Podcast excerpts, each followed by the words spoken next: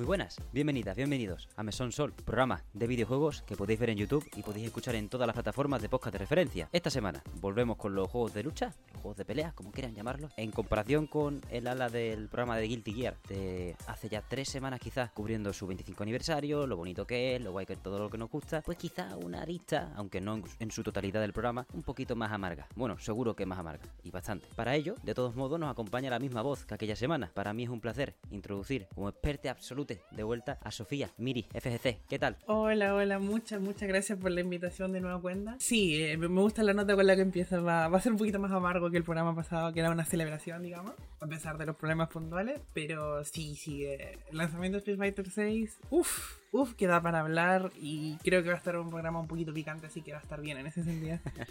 la verdad que bastantes opiniones me he ahorrado ya durante estos días porque aunque vamos a lo que venimos a hablar es sobre todo al modelo de económico que ha tomado Street Fighter 6 y a ese Fighting Pass que aunque lo anunciasen el 12 de junio justo cuando salía de manera asquerosa se reveló en el lanzamiento por la comunidad que este cacharro existía que iban a implementarlo de manera quizá inmediata quizá más tarde al final 10 días después del lanzamiento para evitar mmm, al máximo posible que afectara a esas ventas de los tres primeros días la primera semana y ese etcétera de cosas ¿no? Eh, me parece nefasto de base es, es, terrible. La, la, necesidad de ocultarlo ya habla bastante claro de, de cuáles son las intenciones de base. Total. Pero, uff, o sea, pasa con Street Fighter 6 se celebró mucho el, el proceso hacia el juego. O sea, la, la, lo contrario que fue Street Fighter 5 en cuanto a la transparencia. O sea, mostrar todo, entre comillas, tal cual es. Para que nos topemos con este clase de sorpresas que la verdad da, da, bastante, da bastante miedo. Y de paso, no solo quiero hablar del Fighter Pass, o sea, un, un inciso recurrente. Para quienes jugamos las betas, eh, era impresionante la cantidad de drive tickets que nos regalaban por hacer todo. Obviamente porque eso no iba, no iba a llegar al, al juego base, era simplemente para la beta, para que tuviéramos para comprar cosméticos, para, para ponerle a nuestro personaje, etc. Luego vamos al juego base y tienes suerte si una semana te toca un desafío que te da 500. Y no son desafíos divertidos, son de obligarte a jugar modos que en general no son muy divertidos y la gente no, no frecuenta mucho. Está feo, está feo. Ahí hay un doble engaño, porque por un lado no, nos daban la ilusión de que iba a ser relativamente fácil conseguir drive tickets y por lo tanto la parte más, digamos, puramente chaya, cosmética, lo que no influye, pero da gusto poder personalizar, por supuesto. Iba a ser amable con el consumidor y por doble lado nos estaba diciendo Capcom de que no, hay que pasar por caja para hacer cualquier cosa, básicamente. Es brutal, sí, porque además eso que tú anotas de que, bueno, volvemos a tener un montón de monedas distintas, bueno, un montón tampoco, pero a mí en cuanto hay más de dos ya digo, ¿eh? ¿qué pasa? Los drive tickets es eso, yo nada más que probé la beta abierta, como de cosméticos, a mí es que me da más o menos igual, no me di cuenta, pero sí que luego viéndolo, es verdad que, joder, creo que tengo, le he echado 20 horas, ¿eh? tampoco mucho más al, a Street Fighter 6 y la mayoría de intentar enterarme de cómo funcionan algunos personajes, pero no tengo una mierda, paupérrimo, o sea, todo, si quisiera comprar algo tardaría mucho menos, como siempre, ¿no? Pero está muy puesto a huevo para que te intentes gastar o comprar cosméticos, ya sea para el avatar, aspecto de personaje, comprando de 5 en 5 dólares los Fighting Coins, que, los Fighter Coins, que son es bastante caro, la verdad, como está el tema. Pero los Drive Tickets, mira, yo tengo 80 horas y tengo 1500, creo. No me jodas, 1500. Te lo juro, sí, es que no hay forma de conseguirlos que no sean con desafíos aleatorios, que te va tirando todos los días el juego. Y la mayoría de las veces no hay de Drive Tickets, son kudos que son para esto, para conseguir los títulos del personaje. Y ojalá fuesen solo los cosméticos, pero también están los colores bloqueados por los Drive Tickets. Es como, por el amor de Dios, Capcom. están los colores. Bueno, si quieres repasamos el, el modelo general de la tienda y aparte el, el, Battle, bueno, el Fighting Pass y todo esto, uh -huh. para ir introduciéndolo. Tenemos esos Drive Tickets, que es la moneda free to play, para que tú más o menos puedas comprarte lo que quieras. Es mentira, lo que estoy, lo que estoy diciendo es mentira, pero para que tú puedas comprar algo en algún momento de, de, de esta vida en la, en la tienda, para poneros en contexto, Sofía tiene 1500 Drive Tickets y hay cosméticos para el avatar, por ejemplo, no, no para, lo, para los personajes en sí, pero para el avatar del Battle Hub y eso, uh -huh. que valen de 2000 en 2000 los baratos. Y es sí. ¿qué? La mayoría de los buenos están sobre 4000. Es como ridículo. Literalmente, la única manera de conseguir Drive Tickets es entrando a hacer el desafío diario y esa es una forma de, de juego que no me gusta nada.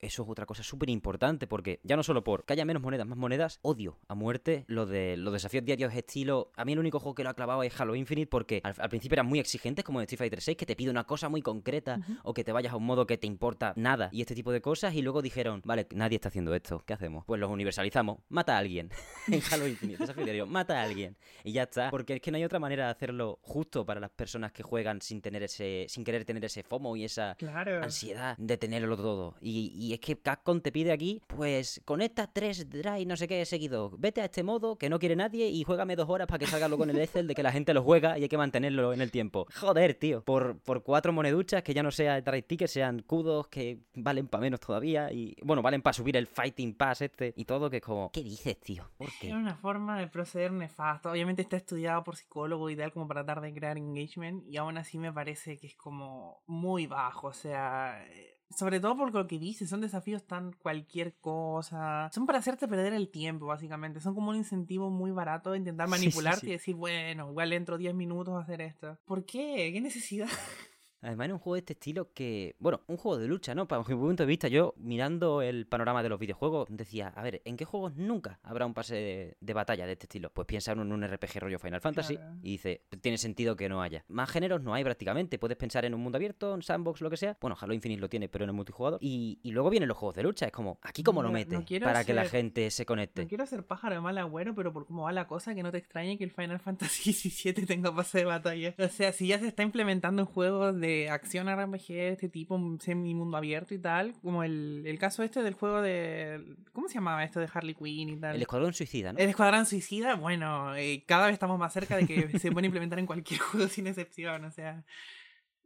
Sí. A ver, lo del pase de batalla, perdón, que comentabas, eh, ya estaba en el multiverso, por ejemplo, y va a estar sí o sí en el Project L. O sea, eso es algo que no, no dudo ningún momento. Y probablemente allí sea mucho más predatorio por ser free to play debe ser. Eh, mira, o sea, yo me voy a posicionar en esto. A mí los pases de batalla en sí, así como un sistema de progreso que te vaya recompensando por jugar, en sí no me parece malo para determinados tipos de personas. A mí, por ejemplo, soy una persona que me gusta moderarme. No me molesta que el juego me diga, mira, eh, puedes jugar, digamos, las próximas dos semanas, si juegas con cierta rutina, puedes terminar esto y ya luego te puedes dar un descanso del juego. A mí me sirve, personalmente, por cómo juego yo, para medirme bien. Ahora, que sea monetizado, que den recompensas que te privan de obtener cosas de un modo, eso, gratuito y tal, ahí ya empiezo a tener un problema serio. Total sí, creo que podemos estar de acuerdo en que como esquema de progresión, dependiendo del juego que sea, no se puede, puede que no se distancie mucho a la rutina media de un de quien juega. Puede ser, y por eso encaje muy bien en las dinámicas. Pero el tema es lo que tú dices, cuando metes ya que, por ejemplo, los juegos de la zona de estos de juegos clásicos, no sé qué, que vamos a tener un montón de recopilaciones como el, la, las Capcom Collection, ¿no? Que sacan a, distintas consolas, pues ya están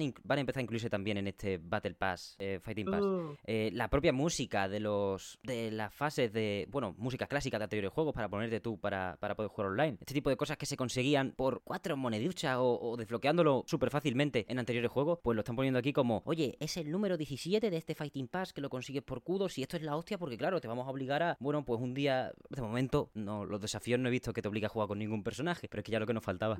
Eh... Y cuando te obligan a jugar con DLC, te imaginas. Buah, esa, es la última jugada, la del diablo ya eh, mira, a mí el contenido que trae el, Battle Pass este me parece nefasto porque es una mezcla de cosas que no sirven para nada. Total. Y cosas que al mismo tiempo te hacen el ojito de igual, igual si lo quieres. Sabes que mm. quieres la música, sabes que quieres el tema de Kami, sabes que quieres los, juegos arcade estos que se van a poder jugar en el Battle Hub y todo. Es como, eso es contenido que me parece que no hay motivo para, para capitalizarlo de esta manera. Como dice, son cosas que estaban antes, se desbloqueaban de forma natural con progreso, eso, jugando que si esto modo y tal. Y a mí no me gustaba esa forma de desbloqueo, la verdad. A mí me gusta tener todo de base en ese sentido.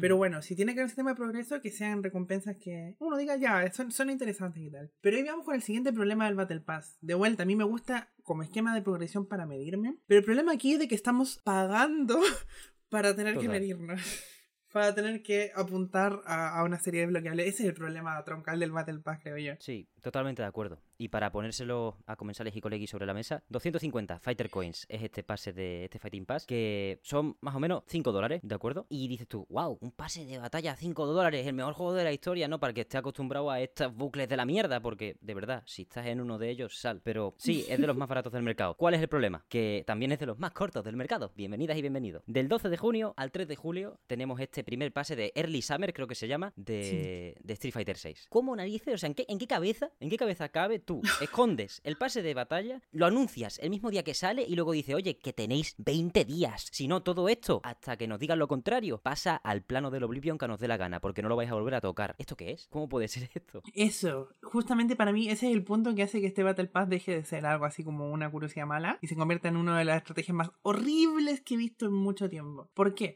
Porque como dices, dale, de base del Battle Pass como idea es pagar para grindear, es como, ¿por qué? Pero bueno, eh, uno lo puede más o menos entender en un contexto de tiempo, o sea, ya son dos meses, hay tiempo suficiente para ello, dale, o sea, cualquier juego con Battle Pass que yo juegue, por ejemplo, últimamente, no sé, que si Overwatch, que si el Crash Team Rumble, son juegos que me gustan de un modo u otro. Pero bueno, o sea, a veces da un incentivo como, bueno, quiero desbloquear esto y tal, dale, perfecto. Tengo dos meses, se puede medir. Tres semanas y no es poco. Yo estuve haciendo los cálculos, obviamente esto va a depender mucho de que si las rutinas de juego, de si tu habilidad y tal. Otro problema gravísimo de este sistema de progreso, que mientras mejor seas, mejor eh, puedes sacar rápidamente tus desbloqueables como, no sé, no me gusta, pero bueno. El problema, tres semanas no es nada. Como dices, no solo es 5 dólares, dale, uno de los Battle Pass más baratos del mercado, pero por el contenido que trae también es el peor del mercado. Con mucha diferencia. Muy, muy, muy escueto, muy malo. Fatal, fatal. Y dale, que sí, tú puedes, eh, tiene este sistema tipo Fortnite de que recuperas lo invertido, pero eso es grindeando de más. Son solo 20 niveles de desbloqueables, no es nada. Y luego si lo pagaste te obligan a jugar 10 niveles más para recuperar lo invertido. Q2 eh, se pueden, mira, si juegas de forma como dijimos antes, adecuándote al modelo predatorio, es decir, entrar por obligación a hacer las misiones, se puede completar relativamente rápido. Pero si quieres simplemente completarlo grindeando, eh, a la velocidad que se bloquean los escudos, que es muy lenta, son de 25 a 30 horas. En 3 semanas te están forzando a la fuerza a jugar una cantidad insana de tiempo. Yo un Battle Pass de Overwatch, por ejemplo, que es un sistema que tampoco me gusta y es lento, no sé, o sea, para hacer 80 niveles a lo largo de dos meses, si 40, 50 horas es harto, quizá menos, quizás son 30 también. Pero eso, es un plazo de tiempo relativamente adaptable a la, jornada de uno. Tres semanas, 30 horas. ¿Quién fue el loco que se le ocurrió esto? Nada, está terrible. O sea, yo, yo no lo entiendo a ningún nivel de... Eh, es una sobrada, es una sobrada de... Nada, mira, ha vendido Resident Evil cuánto? Un montón. Venga, pues metemos micropagos, que ya lo hicieron. Para desbloquear misiones más rápido, para saltarte misiones secundarias, algo así era, en el Resident Evil 4 Remake. Eh, venga, ha vendido el Monster Hunter Rise un montón, pues vamos a meter cosméticos por un tubo, colaboración hasta con Sonic el erizo mismo. Venga, va, 20 pavos, yo qué sé, lo que dé la gana. No, no son 20, ¿no? Pero entendedme. Un montón de DLCs ahí en lista, porque bueno, si alguien pica, pues pica, porque ha vendido un montón el Monster Hunter Rise. Y aquí han dicho un millón en tres días, de una. Vamos para allá. Yo no sé cuál era el modelo Sí. original del Battle Pass, pero si ven, si ven esa cifra, se ponen calientes los mismos desgraciados que se le ocurrió la idea y lo restringen más todavía. Te lo ponen así de, así de escueto, ¿no? Que está. Es eso que dices. Primero, o sea, no sabemos qué va a pasar con este contenido. Lo más probable es que luego lo terminen vendiendo, eh, que si con Drive Tickets, uh, moneda de pago directamente, que ganas. Eh, lo cual ya está mal. Y el problema, bueno, yo le escuché a Maximilian Dude, que es uno, el canal de Fighting Game más grande del mundo prácticamente, decir, Ujú. lo nefasto de este Battle Pass es que falla por los dos lados. Si tú eres, si apoyas este modelo, te están ofreciendo un Battle Pass muy malo. Sí. Muy, muy malas recompensas. Y si tú estás completamente en contra de este modelo, aún así te están privando de pelotudeces. Son cosas muy nimias que está como hecho a ojo para que salga el típico fan de Capcom a decir, ah, pero no te estás perdiendo de nada importante. Aún así Sí, estoy sí, sí. perdiendo de cosas. Como... Claro. Es muy malicioso el sistema. Como lo suficientemente poco importante para que te duela un poquito y lo suficientemente poco importante de vuelta para que parezca aún más nefasto que hayan decidido monetizar esto. Sí, es que el resumen es como nadie va a estar contento con esto. O sea, ¿quién va a estar contento? Justamente. Capcom, ¿no? Por supuesto, los 5 dólares, pum, para la saca. En vez de 80 te han cobrado 85, pum, jugadón. Venga, siguiente. Y ahora- si ahora quieres un sombrero para tu avatar, otros 5. Por favor, dejen de estrangularme, ¿no? Es como, estamos ahí en una... Es un... No es un tira y afloja, es un estrangulamiento. Iba a decir tira y afloja como de, ay, me gusta el juego, pero esto es una mierda, pero esto es una mierda. No, no, no. El juego aparte, no pasa nada. Al juego no le pasa nada y se puede, se puede hablar perfectamente de él. Bueno, no le pasa nada, quiero decir. Se puede hablar perfectamente de él como de cualquier otro juego, pero si vamos a lo estrictamente económico, es que creo que tenemos que ignorar completamente lo bien que esté en este aspecto, porque hemos llegado a unos niveles de asfixiar a quien confía al final en un Street Fighter, que somos, son muchas personas, y me tengo que incluir porque al final me lo he comprado de lanzamiento. Esto se lo digo ya al Ángela de 5 años y me dice, ¿qué hace, imbécil? Pero ya estamos en otra liga. es, otro, es otro mundo total. Confiamos en un producto porque, como tú dijiste al principio, la manera en la que se nos enseñó, personaje a personaje, nos hicieron hasta una conferencia tratando el World Tour, que fue como, me voy a morir de aburrimiento, socorro, esto va a ser terrible, pero al final te lo enseñan todo Y, y, te dicen, oye, vamos con el pecho descubierto, como aquí vamos a hacer una conferencia que la gente dice, por fin van a anunciar, el, no sé, van a enseñar el trailer, el DLC, no sé qué. No, toma, dos horas de, bueno, una hora de, de World Tour y de todo lo que ha diseñado Yoshiki Hashimoto, director de Bayonetta 2, que por algún motivo está encargado de esta parte. eh, Esa avaricia pura. A mí me recuerda mucho el caso de Overwatch 2, en el sentido de que iban con un discurso similar. Era como vamos a redefinir cómo funcionan estas cosas. No, no, no solo no lo han hecho, lo han hecho mal, lo han hecho muy mal. Pero fatal. Es que, bueno, vamos a ver, siempre que hay redefiniciones de cosas suele ser para beneficio del área económica, ¿no? Es el Por principal supuesto, problema. Siempre. Y eso, eso nos pone en esta tela de tener que, en lugar del primer programa en el mesón, de hablar de, wow, mira el plantel, mira lo del drive, eh, qué guay, las mecánicas, cómo hace esto. No, tener que decir, oye, hay que hacer un disclaimer como si esto fuera el Babylon's Fall. No, Sí. no, obviamente no es lo mismo, pero ya me entendéis, prácticamente. Es que esto tiene que saberse porque usaron una estrategia nefasta. Es, la- es una estrategia similar a la del Cyberpunk, obviamente a una escala mucho menor.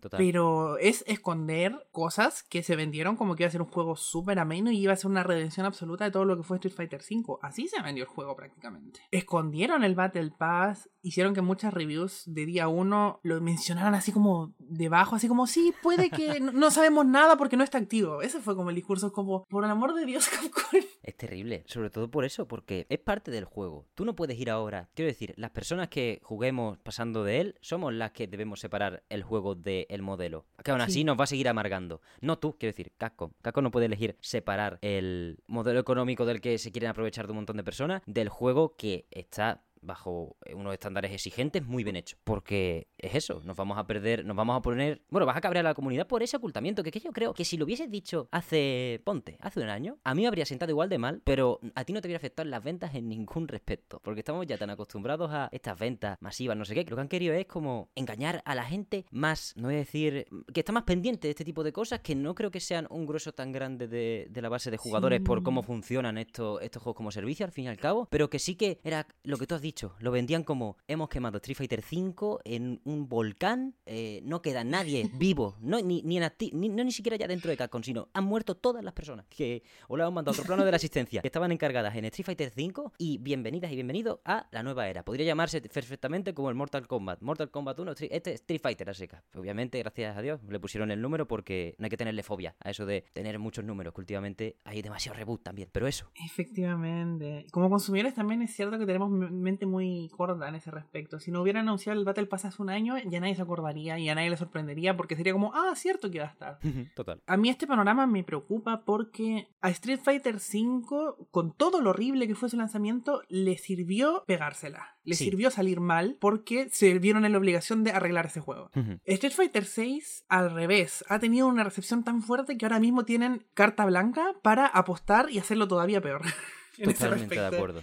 Ese ese es el principal problema. Y, y- y quizás era la estrategia, ¿no? Simplemente, Puede ser. en lugar de anunciarlo todo, anunciar, ocultar lo malo, que la gente venga en masa, que más o menos vendría igual si tuviese anunciado lo malo, pero ahora ya no hay que aguantar una protesta general muy pronunciada, sino que mucha gente incluso ya ha dejado de jugar, dependiendo de cómo esté el tema, porque últimamente la gente juega dos rato a cada juego. Vamos a relajarnos y disfrutar de los lanzamientos. Pero bueno, eso es lo que intentamos aquí en el mesón con, con los juegos. Por, por eso no ha habido un vídeo de Street Fighter el 2 de junio, sino el 26 para publicarse el 2 del siguiente mes, si no me falla el calendario. Sí. Pero es eso, con lo rápida que es la industria en cuanto a noticias, lanzamientos, cobertura de cosas, Street Fighter 6 en su 12 de junio, 10 días después, cuando se anuncia este Battle Fighting Pass, ya la mitad de los focos, sino el 70%, se han ido. Entonces da igual, es, irre- es irrelevante. Y va a ser una lucha, en lugar de como, como esa de Street Fighter 5 que tú dices, va a ser una como la de el fallo de los servidores de Guilty Gear. Protestamos los, Mm. que- los poquitos que quedamos y a ver si nos hacen caso dentro de un mes y medio. Eh, Bueno, Esa es como la gran diferencia, porque por un lado tenemos una sociedad de consumo, como dices, eh, que ya estamos en un punto irrisorio donde sale un juego, se quema los-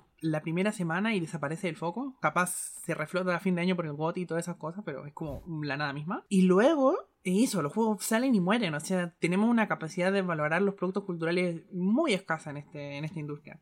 Eh, por eso deberían seguir escuchando el mesón, porque la verdad es que es un espacio maravilloso para poder eh, revalorizar y agarrar los juegos y sacarle provecho a largo plazo.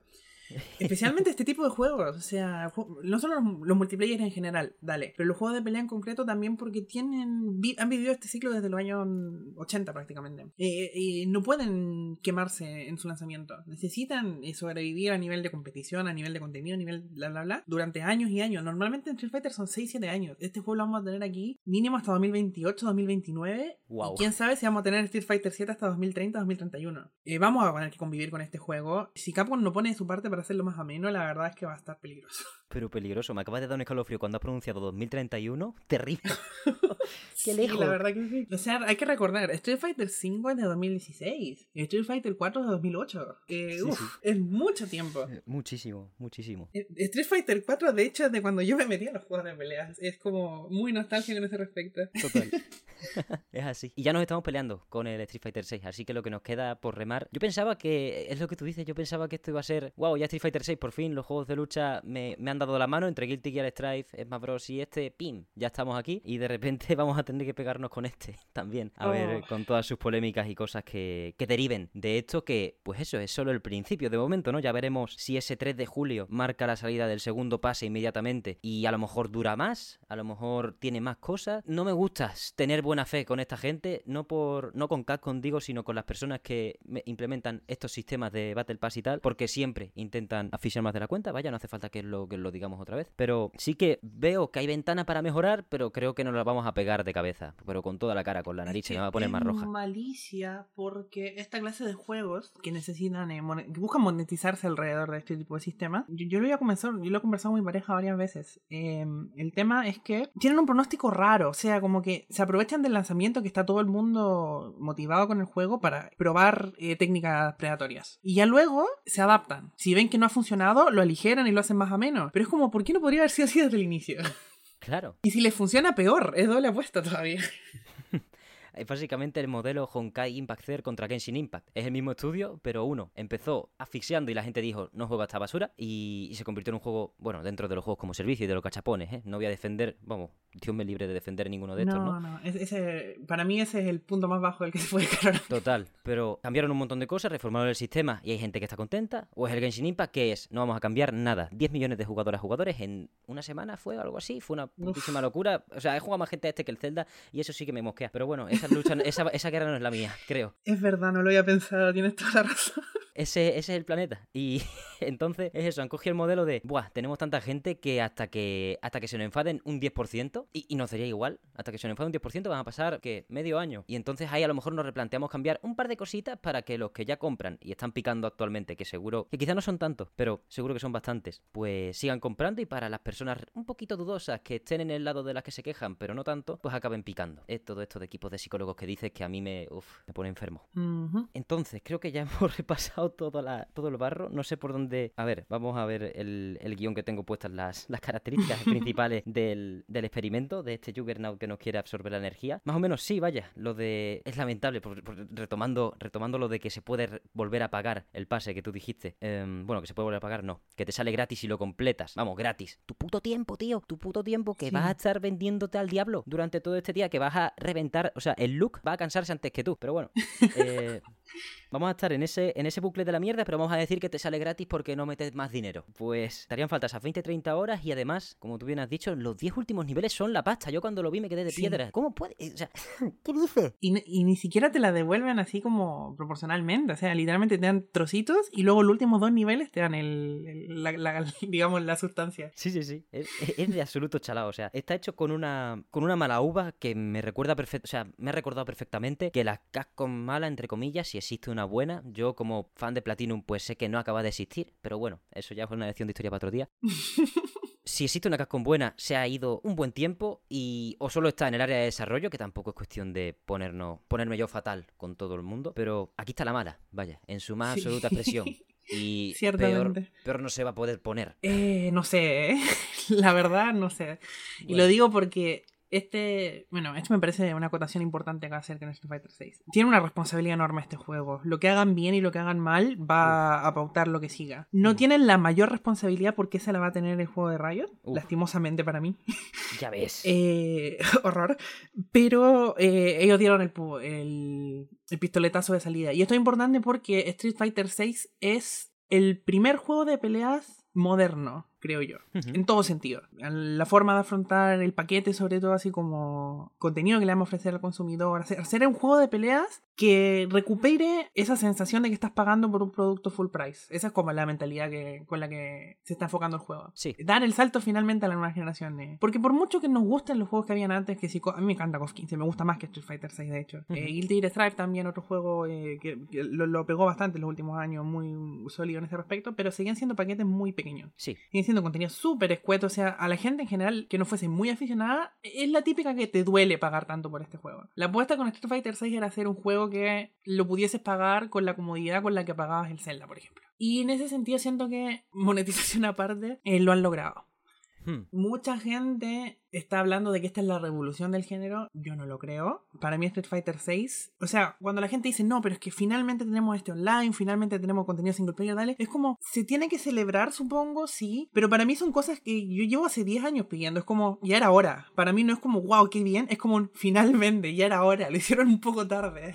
Sí, sí. Tengo esta sensación con este juego. Hay mucha alegría al respecto y no sé, ni la entiendo. Pero para mí ha sido como una liberación más que un más que ir con full optimismo. Es como, pucha, que se tardaron.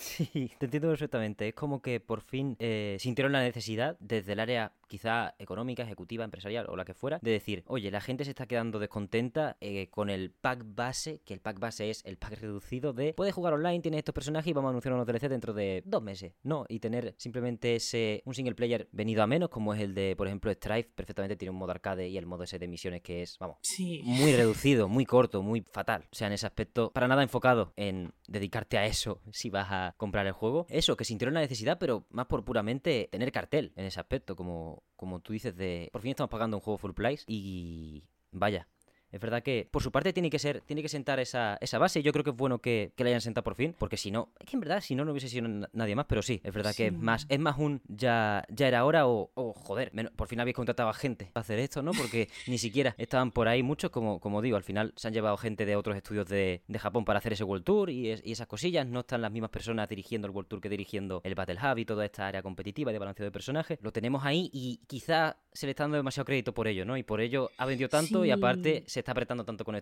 con estas otras mecánicas de Fighting Pass. Parece también que viene de, una, discusión eterna que hubo durante los 2010 con el género y era de que el juego de peleas ya no tenía sentido como producto, o sea, como vender así mm. como, como modo historia y tal, sino que teníamos que apostar por el futuro del género que era apostarlo 100% como eSport. El problema era que no eran esports en plan free to play, no era LOL tú estabas, seguías pagando un juego completo. Ese, fue como, siempre fue como la disputa. O sea, por más que se quisieran que fuera el enfoque, que fue la estrategia de Street Fighter V del lanzamiento, era apostar 100% por la competición. Lo hicieron fatal, no solo por la ausencia de contenido, que dale, perfecto, sino porque incluso así el juego salió malo. O sea, hay un consenso en que la primera versión de Street Fighter V era un juego súper incompleto a nivel de mecánica, a nivel de profundidad, etcétera, etcétera, etcétera. Y de vuelta, a ese juego lo retocaron y lo arreglaron muchísimo. O sea, los años finales de Street Fighter V era un juego muy gustoso de jugar a nivel de contenido, incluso de gameplay. Muy buen juego de peleas a mi modo de ver. El problema es de que la apuesta fue terrible, o sea, sacarlo precio completo, sin contenido y que ni siquiera funcionase en el, área que querían apostar, es como por el amor de Dios. Street Fighter 6 eh, yo creo que ya ha sido como la resignación de las empresas de este, este género si quiere sobrevivir ya se tiene que sacar un producto para las masas. Que si bien no van a jugar a largo plazo, no importa. Ese golpe inicial, eh, ese impacto de que mucha gente lo compre, todo ese ingreso de dinero que van a recibir al inicio es necesario si lo quieren mantener a largo plazo. Me parece bien. O sea, es el camino. No, ya, esa discusión tiene que morirse. Es el camino. Se, se tiene que ofrecer un, contenido de calidad. KOF 15, un juego súper escueto en contenido también. Eh, y bueno, desde que se anunció Street Fighter 6 y, se y prácticamente todos los discursos que da eh, SNK sobre Garou 2 siempre van de la mano con este juego va a tener mucho más contenido que KOF 15. No se preocupen. Señalándole al pobre.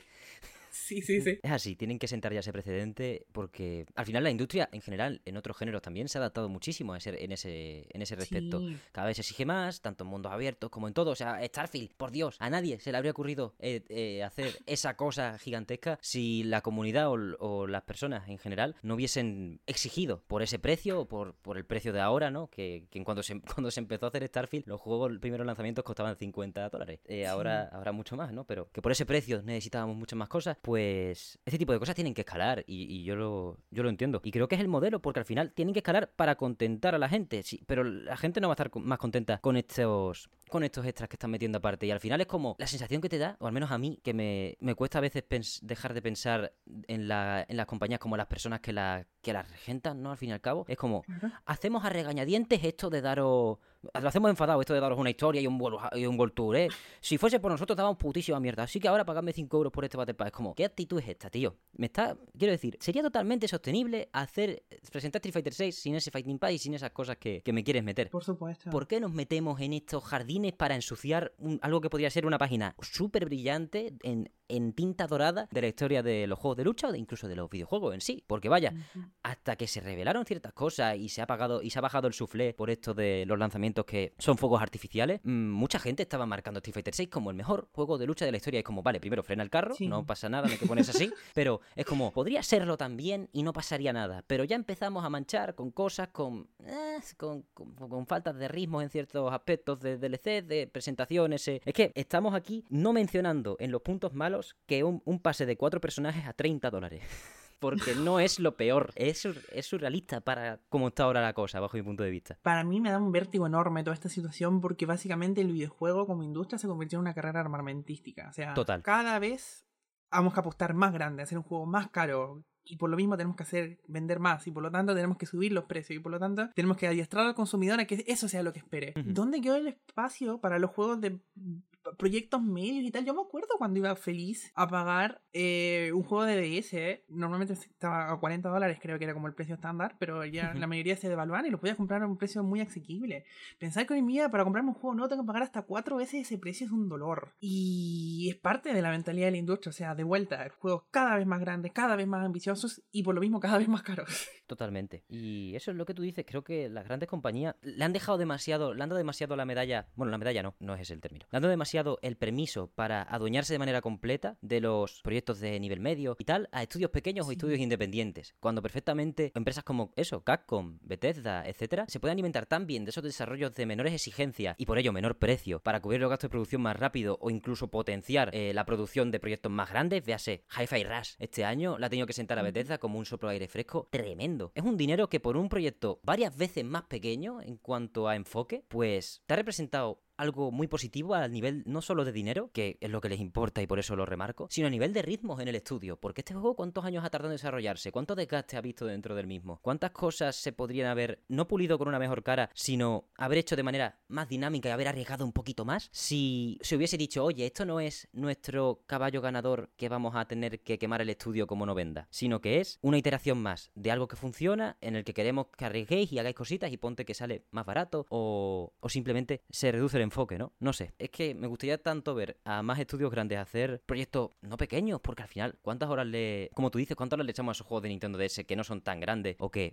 eh, salen directamente a 30 o lo que sea? Al final, los que ponen la etiqueta de proyecto gigantesco, súper. Eh, tenemos que ser eh, lo más exigente, es uno, los accionistas y dos, las personas que no lo juegan o que están en redes sociales todo el rato hablando de que todo tiene que ser gigantesco e increíble y enorme para merecer, para que le merezca la pena cubrirlo. Lastimosamente, mientras no cambie la mentalidad del consumidor, de que un juego como, no sé, Hi-Fi Rush, un juego así de lanzamiento medio, pequeñito, que sale de repente con y es tan válido o puede ser incluso mejor que el AAA por el que va a pagar el cuádruple de precio, eh, esto no va a parar. Porque de vuelta ya estamos adiestrados a que los juegos que importan son el Final Fantasy XVI, no el Hi-Fi Rush. Eh, y eso es terrible. es una mentalidad horrorosa en todo sentido, a nivel económico, a nivel de desarrollo, cualquier aspecto que quiera eh, buscar en ese respecto. A mí me encantan los juegos de desarrollo medio, en general los disfruto mucho más. A mí me gustan, a mí me encantan los juegos de pelea, por supuesto, como el área que más me dedico, pero a, mí en general no me gusta dedicarle mucho tiempo a los juegos que no sean eso, de peleas. Me gustan experiencias más cortas, más acotadas, más eso, más al punto. Y por eso a mí todo lo que es el mundo abierto, la saturación de esto me tiene así como un nivel de vértigo horrible. No lo paso bien con los videojuegos actuales. Y ese respecto me, me quema, me, me dificulta mucho disfrutar de la industria porque veo tanto ímpetu en eso, en que no, es que el nuevo God of War que tiene que tener todas las animaciones nuevas.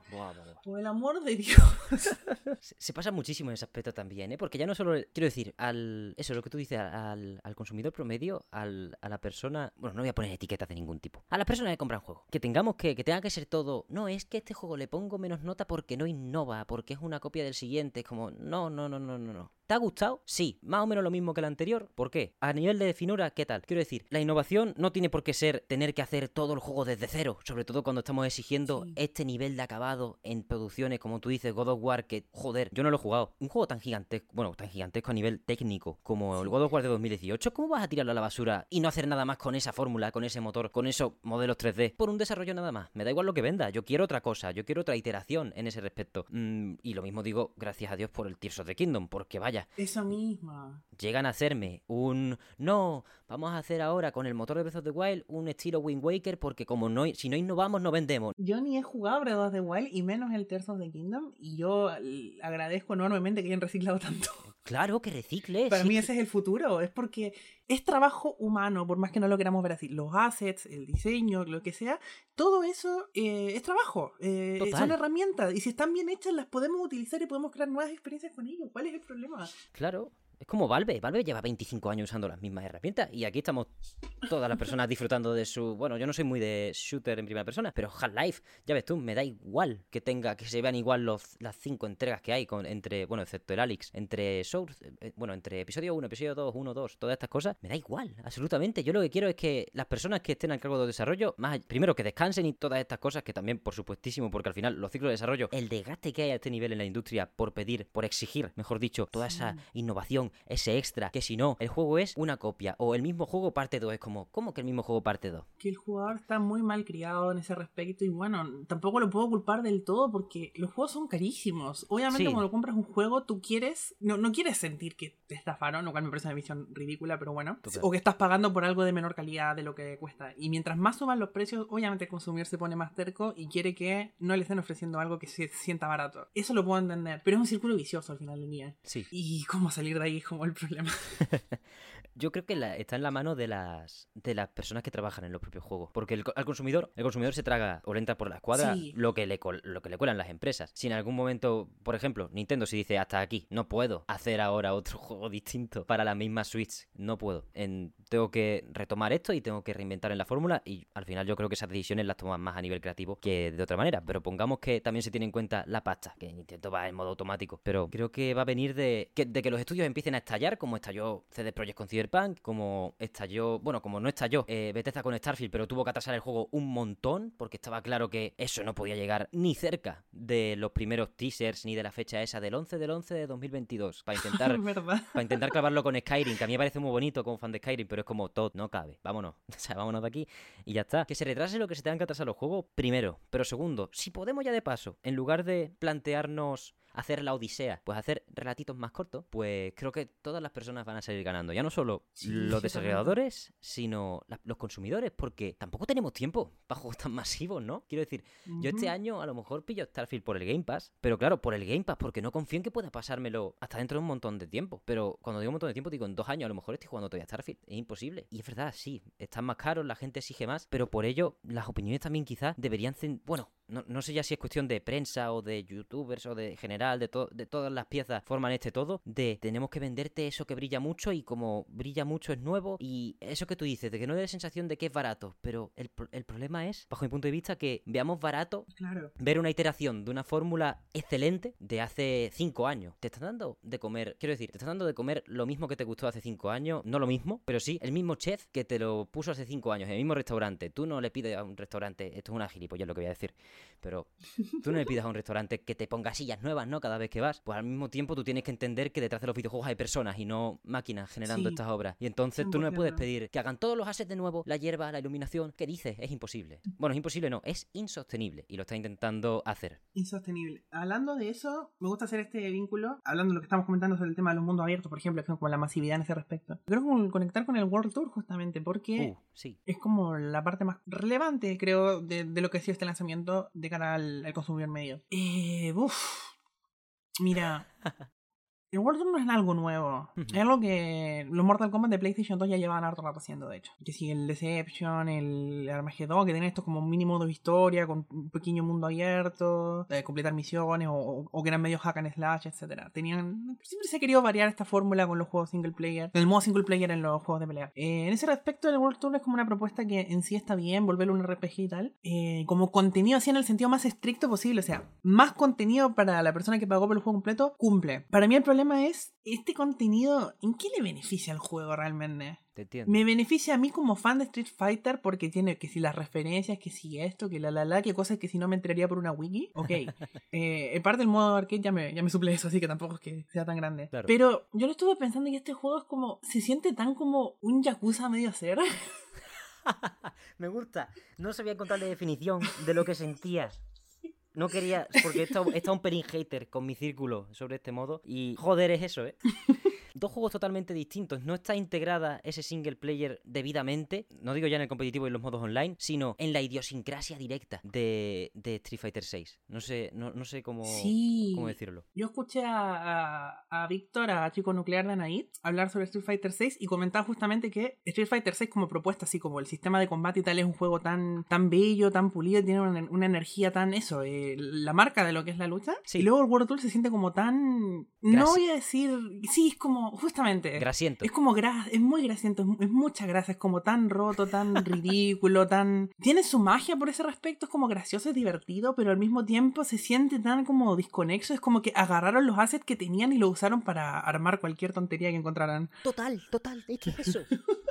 Es que de verdad no me explico cómo está. Voy a dejar de decirlo. La última vez, perdón. ¿Cómo está Yusuke Hashimoto poniendo eso cuando le anda los assets de los mapas de, de fondo del juego de lucha en 2D? Que es que al final es como. No hay como espíritu alrededor de ese World Tour para sentirse propio. Sí, tiene tantos sistemas, que si tantos objetos que siendo coleccionables, se tiene como esta mentalidad aparatosa del RPG de, mm, ¿cómo se llama? De más, es más, en vez de menos es más. Eh, meter todo lo que tengan a mano como para, para inflarlo. Y es- está repleto de contradicciones. El juego se me hace a mí extremadamente fácil. Me pasa lo que en muchos RPG, de hecho, de que acumulo una cantidad de objetos ridícula que no uso nunca y de repente Uf. llega el jefe final y está rotísimo. Pero da lo mismo porque tengo 500 pociones, ¿me entiendes? Sí, sí, sí. No me va a matar.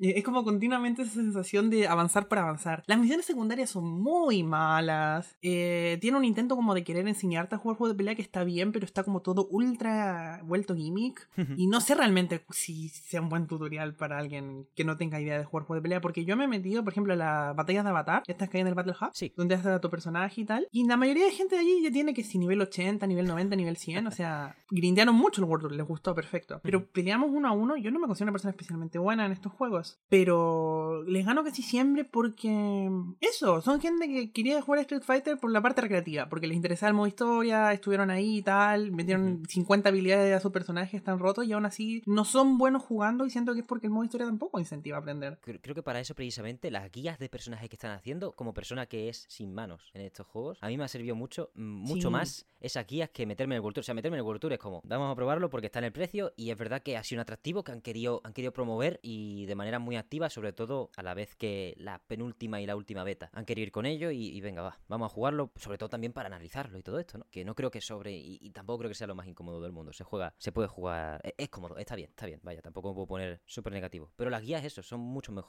para, para ese propósito. Las guías son muy buenas porque, eh, bueno, yo no, no hice los tutoriales, así que no, no sé cómo es eso. Pero las guías de personajes revisé de los que estoy usando yo. Y son bastante buenas. O sea, obviamente, si tú quieres ya jugar a un nivel un poquito más asentado, las guías no te sirven tanto porque te ofrecen así como una forma de jugar al personaje. Sí. Es como la base con la que lo pensaron. Pero es muy bueno porque ya te te está ofreciendo una forma de orientarte y aprender. Ya luego, obviamente, si quieres experimentar, puedes empezar a variar y agarrar un playstyle distinto y tal. Eso está muy bueno porque eso habla de lo dinámico y copado que es el sistema de combate de este juego. Pero como punto de partida son excelentes, son muy buenas herramientas porque ya lo hacía bien Guilty Gear Stripe, así como describiéndote y todo, pero le faltaba así como una presentación mejor Sí. a, a lo- a los movimientos. O sea, decirte, este movimiento, ¿por qué lo quiero? Bueno, porque lo puedes usar para esto. Cuando juegas más, puedes descubrir que de hecho lo puedes usar para más cosas todavía. Pero eso es parte de la experimentación. Ya tener una base de. El, el DP lo uso en- para cuando el oponente me salta encima o para quitármelo encima en Wake Up, no sé. Perfecto. Eh, ya con eso estás enseñando mucho más. Y mucho más que los tutoriales del, modo, del, del World Tool, que la mayoría son, primero, misiones secundarias larguísimas, lentas, tediosas, aburridas y que se hacen en cadena.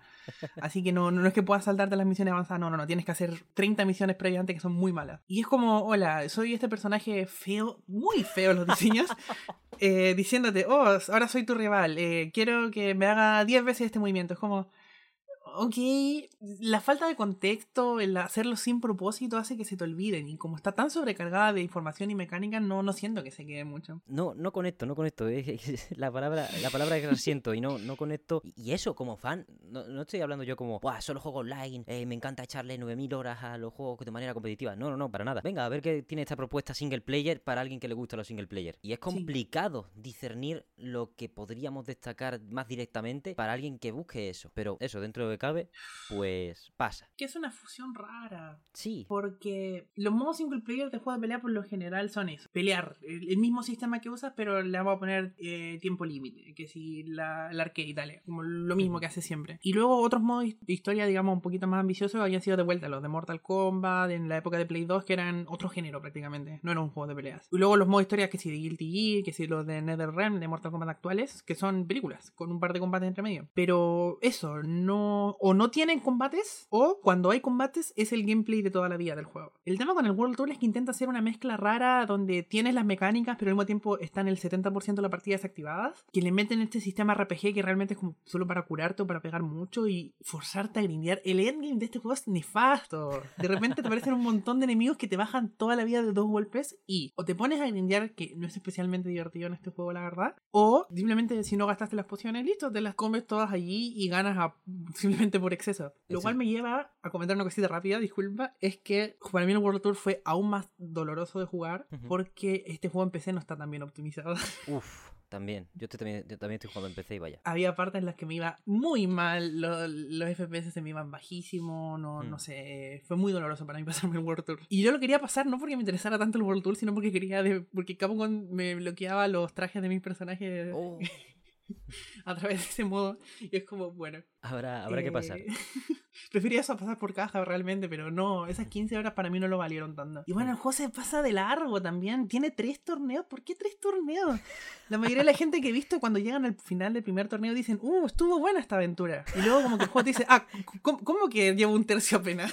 Por fin los créditos, ¿no? Dice, pero, oh, ¿qué? No, para nada. Es muy, muy, largo. agresivo en ese aspecto para, sí, sí, sí para quien se espera algo light. Que yo creo que se, puede, se podría haber beneficiado de eso. Es parte de ese síntoma de querer más, más y más, y más nuevo y más nuevo y más nuevo, que las campañas a veces se vean estiradas. Y por desgracia es un síntoma del que nos estábamos librando en muchos de los grandes lanzamientos de los últimos tiempos, y no tan grandes. Sí. Pero sí que Street Fighter VI ha padecido de ese síntoma también. Es un exceso, un juego de mucho derroche en ese respecto. Eh, bueno, ya lo hablamos, monetización y tal, y si bien no considero que esto sea un fallo, porque me parece que es lo que necesitaba la saga un poco para validarse de cara consumidor viniendo Street Fighter V. Siento que al menos a mí no me resulta bien el experimento y... Pero bueno, es un punto de inicio que creo que se puede mejorar mucho en el futuro. Sí, al menos han abierto ya la puerta a querer incluir más y con suerte mejor en futuras entregas más allá de... Bueno, esa fiebre que le dio a muchos juegos, como tú dijiste en, la década de 2010, por culpa del maldito LOL, de... No, ahora los videojuegos ya solo son competición, porque claro, en,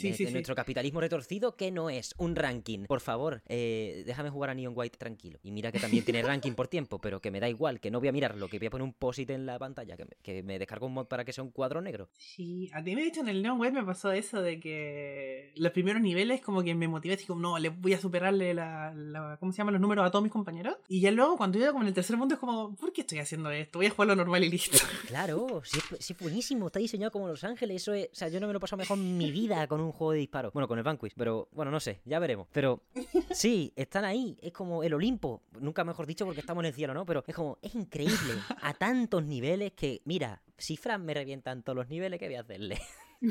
o vámonos para adelante con la cabeza un poco baja, pero tampoco tanto, porque esto está tan bien que no me puede empañar eso la experiencia. Y por ello, que los juegos de pelea, los juegos de carreras también, un juego de carreras con campaña, un Need for Speed hecho con lo poderoso que es eso. Yo dejé de jugar juegos de carreras por. E, tampoco jugaba muchos, ¿no? Pero yo dejé de jugar juegos de carreras por eso, porque de repente, pues quieren ser el simulador definitivo, competitivo. Gracias a Dios que existe Forza Horizon en ese aspecto y que Need for Speed, aunque no funcione del todo, no se ha rendido. Mira, qué bueno que menciona el Forza porque nunca he jugado uno pero hace poco me lo bajé del Game Pass para jugar uh. el Forza Horizon 5, así que tengo ganas. Probablemente lo juegue prontito. Es tan bonito explorar. Yo, eso, yo no me paso las campañas de... porque también son muy grandes, ¿no? Pero es como los coches se usan en la vida normal para conducir a lugares donde te den la gana. No son todo el rato Montmeló, eh, Le Mans, Indiana, 500 millas, todas estas carreras que molan un montón, pero basta del simulador. Y, lo mismo por los juegos de, pelea. ¿Por qué? ¿Por qué tenemos que estar ahora todos centrados en la competición, el todo? Pegarnos en un escenario con 100.000 personas para luego no cobrar porque hemos quedado noveno, ¿sabes? Es como, ¿qué mm. dices? ya basta. Eso, que Street Fighter 6 haya abierto la puerta a, venga, vamos a hacer videojuegos, no voy a decir de toda la vida, pero sí para un gusto más complejo, un abanico de personas más amplio. Más diverso, sí. Porque así al menos mucha gente se podrá divertir sin tener que exigirse el máximo o sin pensar que de verdad le están dedicando demasiado al juego. Aún así eso, queda mucho por, mejorar como tú has dicho. Claro, o sea, de vuelta, eh, parte de ese discurso nacía de la idea de que el modo single player era una forma cómoda de hacer que la gente no se interesase en aprender a jugar mejor. Eh, lo cual puede tener su punto de verdad, pero aún así hay gente que no quiere hacerlo, que quiere comprarse un juego de pelea porque le gusta así como la sensación base de agarrarse a Ryu y jugar el arcade 20 veces. Y eso me parece perfectamente lícito. Está perfecto que exista y esa opción tiene que existir. O sea, ¿por qué no existía en Street Fighter 5? Claro, total, total. total. Además son, son modos que, bueno, no voy a decir, bueno, sí, son modos muy fáciles de llevar de una entrega a otra, si lo haces con un poco de cariño. Entonces, no tienes que tampoco... Y la, y la gente no te puede decir, pues que no innova, no sé qué. No, no, no, es como, se hace así y punto. Es como si alguien intenta innovar en el salto del Mario. Es el salto del Mario. Tú vienes por esto, por lo mismo, por modos arcade y por ciertos modos de entrenamiento, ciertos modos especiales que pueda llegar a ver icónicos de, de una saga. me gusta mucho, por ejemplo, el modo especial este que han metido aquí en, en Street Fighter con, los, con lo de los toros, lo de la... El Stream Battle, sí. Ah, el Stream Battle. El Stream Battle me parece algo que tienen que reciclar para escala 1-1 o si quieren mejorando un par de cositas, pero no tocando mucho para todas las entregas que quedan hasta que nos muramos, porque me pareció súper entretenido, súper entretenido. Es un buen cambio de dinámica, o sea, obviamente a mí no es la parte que me interese, pero igual aún así fue como, oh, vamos a probarlo. Claro. Lo probé con una amiga, de hecho fue como, sí, eh, lo pasamos bien, fue, un buen momento. Es que había sido, sí, el problema histórico del online en los juegos de pelea es de que es un espacio recreativo muy difícil para reunir gente. Es como tú y un amigo se pueden reunir a jugar perfecto. Pero en grupo es muy complicado. Total. Es extremadamente complicado. Y esta clase de modos pueden hacer como el pequeño paso a que se dé. No sé si viste, por ejemplo, que en el nuevo Grand Blue Fantasy van a meter este modo Battle Royale como Fall Guys. Es verdad. Es como, está bien eso, qué bueno. Que, puedan utilizar estos juegos también para crear espacio de, en grupo. Que normalmente nunca se ha podido en un juego de pelea porque siempre es uno a uno. Totalmente de acuerdo. Eh, es una apuesta que puede ser también sencilla, ¿no? Porque no es lo que te esperas de un juego de pelea. Entonces no, le tienes que exigir, oh, el, toro tiene una hitbox de no sé qué. Vete, echa para allá. Eh, puede ser lo poco pulita que quieras dentro de cabe y seguir siendo divertida porque es como la gente que viene aquí no se espera este tipo de cosas y las agradece mucho, por eso que tú dices, porque fomenta la reunión con más personas, el que la gente, ponte, por ejemplo, nosotros en nuestro grupo tenemos nada más que dos, en mi, grupo de colegas tenemos nada más que dos personas que juegan muchos juegos de lucha por este respeto de es un uno para uno, hay que, a veces molesta el perder todo el rato, a mí me pasaba con casi todos los juegos, pero bueno, da igual, casi no jugar según contra quién juegues, ¿no? Y, ya no digo en modo local, sino en modo online, etcétera, y de repente decirte, oye, en este juego también viene incluido un modo en el que vamos por puntos y según lo que hagas y si puedes esquivar un toro, viene un, frigorífico que le sale en puño, no me acuerdo bien, nos, podemos pasar una pelota. Pues mira, no es para lo que venimos, no es lo que va a valorar quizá la crítica, pero qué bien que esté, qué, necesario incluso. Es la posibilidad de encontrar un espacio para divertirse donde uno no lo esperaría, eso siempre es bueno. Que hablando de, lo mencionaste ahora del online, voy a sacar, eh, para mí, la una de las mayores críticas que tengo en Guilty Gear Strive y que me alegro tanto que lo haya recuperado finalmente Street Fighter 6. Gracias por Dios que haya vuelto el Ranked. no me gusta la torre, no me gusta la torre de Strive. Es una es un es una aleatoriedad tan absurda. Te puede tocar a alguien una partida igualada, te puede tocar a alguien extremadamente malo que le gana fácilmente, alguien extremadamente bueno que no te deja ni jugar. Y el ranked más o menos se encarga un poco de eso, de que siempre te toquen partidas a un nivel más o menos similar. Y eso es algo que yo agradezco muchísimo si quiero mejorar con un personaje. Sí, la, verdad que sí. Además en el Guilty Gear lo típico de que estás en tu planta 9 tranquilito o planta la que sea y te llega uno de tres plantas abajo porque es libre, la subida es libre. Y como, ¿qué haces aquí, chico? Te llevo con tu padre, con tu madre, estás perdido. ¿Qué ha pasado de repente? Y como ni se, ni se mueven, ¿no? Que a, mí, a mí me pasaba en mi misma planta a veces cuando no sabía jugar, pero es como, hay que adaptar, quiero decir, nadie sabía casi que existía el parque, entre comillas, cuando te plantean el, te presentan el online, te presentan, esta es la torre, aquí por tu nivel de calidad, vas a subir, bajar, etcétera, mantenerte, lo que sea. Y en las plantas te vas a enfrentar con gente igual o muy parecido de buena que tú. Y claro, ese modelo o esa premisa se pervirtió totalmente en cuanto en cuanto empezó el juego. Vaya, que no me parece malo per se, pero sí me parece que al final, si esa es tu intención y no funciona, es que algo tienes que arreglar. Es que no funcionó bien porque cuando bajó el número de gente, se vieron todas las averías que tenía el sistema de la torre. Principalmente porque esto hace que la gente de niveles muy, muy bajos se quede sin, sin con quienes jugar. Se vean obligados a jugar con gente muy superior a ellos. Que la y, y el desafío celestial se volvió un dolor porque la gente subió tanto de nivel y la gente que sigue jugando está de tanto nivel que ahora mismo llegar a celestial es muy difícil para, para gente como, como yo, como otras personas, porque tú vas con tu el juego te obliga a jugar solo en piso 10 y en piso 10 puedes jugar contra quien sea, te puede tocar cualquier persona, porque cualquiera puede subir ahí, incluso si es de piso 2, 3, lo que sea. Y eso, les puedes ganar fácilmente, pero luego llega el desafío y el nivel de celestial está tan por encima que te van a seguir gatekeepeando, así que tienes una cantidad de oportunidades mínimas para poder postular al, a ese nivel, pero el resto del tiempo vas a estar jugando en piso 10 solamente. Además que no es lo mismo, ya no es solo la habilidad de la persona, pero no, es lo mismo jugar contra dos personas de planta 2 y luego contra una de planta 10 que jugar contra tres de planta 10, a nivel de intensidad, concentración, todo esto, cualquier deporte, cualquier actividad. Una máquina de correr, ponte una cinta de correr. Si me la pongo al mínimo de intensidad, pues voy a estar andando. Si de repente me la cambias al 10, me caigo, pero yo, si empiezo desde el 10, puedo correr, porque estoy avisada de que va a ocurrir esto, de que va a acelerar mucho. Sí, o sea, hay, un limbo muy fuerte en Stripe que son lo, que, lo que la gente llama el piso 10.5. Que son gente que es mejor que 10, pero no lo suficientemente buena para poder quedarse en Celestial. Así que están constantemente ganando en 10, subiendo y lo sacan. Subiendo constantemente lo sacan. Es un limbo, es un limbo. Eh, es una pena en ese respecto también. Que, que no lo hayan ni tocado, porque esto es, ese tipo de cosas. También me gusta mucho de, los juegos de pelea, por eso de que duran tanto, como tú dices, que de vez en cuando llega un parche que ¡pum! Cambio de idiosincrasia. A tomar por saco. La torre, eh, Sol se la ha cargado. Yo que sé, pone una cinemática. lo, que, lo que tú quieras. Ahora existe otra cosa. Y podrían haberlo hecho y, de momento no parece que esté llegando. Bueno, no, no parece que tenga intención, mejor dicho. A mí me da miedo cómo lo está llevando System Wars porque eh, no han dicho nada de la tercera temporada. Sabemos que existe, pero no han anunciado ni número de personajes, ni contenido, ni precio, ni siquiera nuevos parches de balance ni nada. Y es como complicado porque el último fue a inicio, fue en diciembre, si no me equivoco. Hmm. Y ha llovido un montón desde entonces. Y, y para el, y el año pasado, para junio, para mediados de junio, ya había habido un parche. El, parche grande que cambió un montón el meta.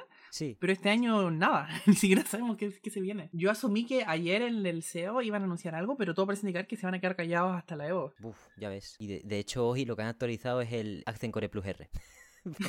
por, si faltaba algo. Pero sí, han arreglado un par de bugs y han dicho, tenemos una web del 35 aniversario de Arc System, si queréis votar por vuestro personaje favorito de la, del estudio. Y como, eso es lo importante, ¿no? Me gusta, vamos, me encanta la actitud en ese respecto de no da igual.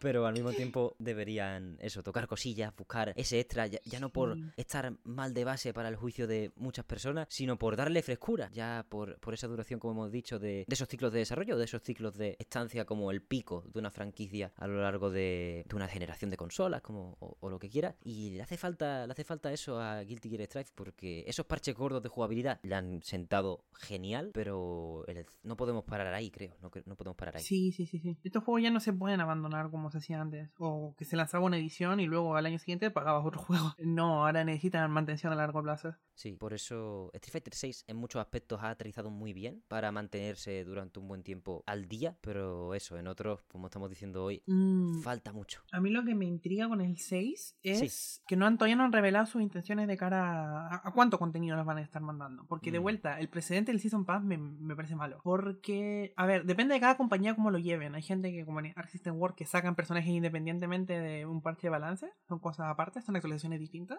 Hay otras que eso, que van de la mano, o sea, personaje nuevo, parche nuevo, perfecto. Eh, pero con, con, con, Street Fighter 6 no han dicho nada y el hecho de que sean solo cuatro personajes al año, que es poquito. Buah, ya ves. Eh, eh, especialmente porque no quieren dejar de trabajar en el resto. Tribe, CoF 15, lo que sea, solo tienen un trabajo que hacer ahora, hacer personajes nuevos y balance nuevos, listo. Pero Street Fighter 6 han anunciado que quieren seguir metiendo contenido al World Tour. Que cada personaje que llegue va a tener, cada personaje que llegue de DLC va, va, a, hacer, va a poder ser maestro también en el World Tour, va a tener su historia, va a tener sus misiones, lo que sea. Es como, en ese sentido entiendo que cada personaje requiere más trabajo que un personaje normal en otro juego de peleas y esa es como la excusa que están haciendo para, uno, cobrarlo más caro y dos, que sean menos.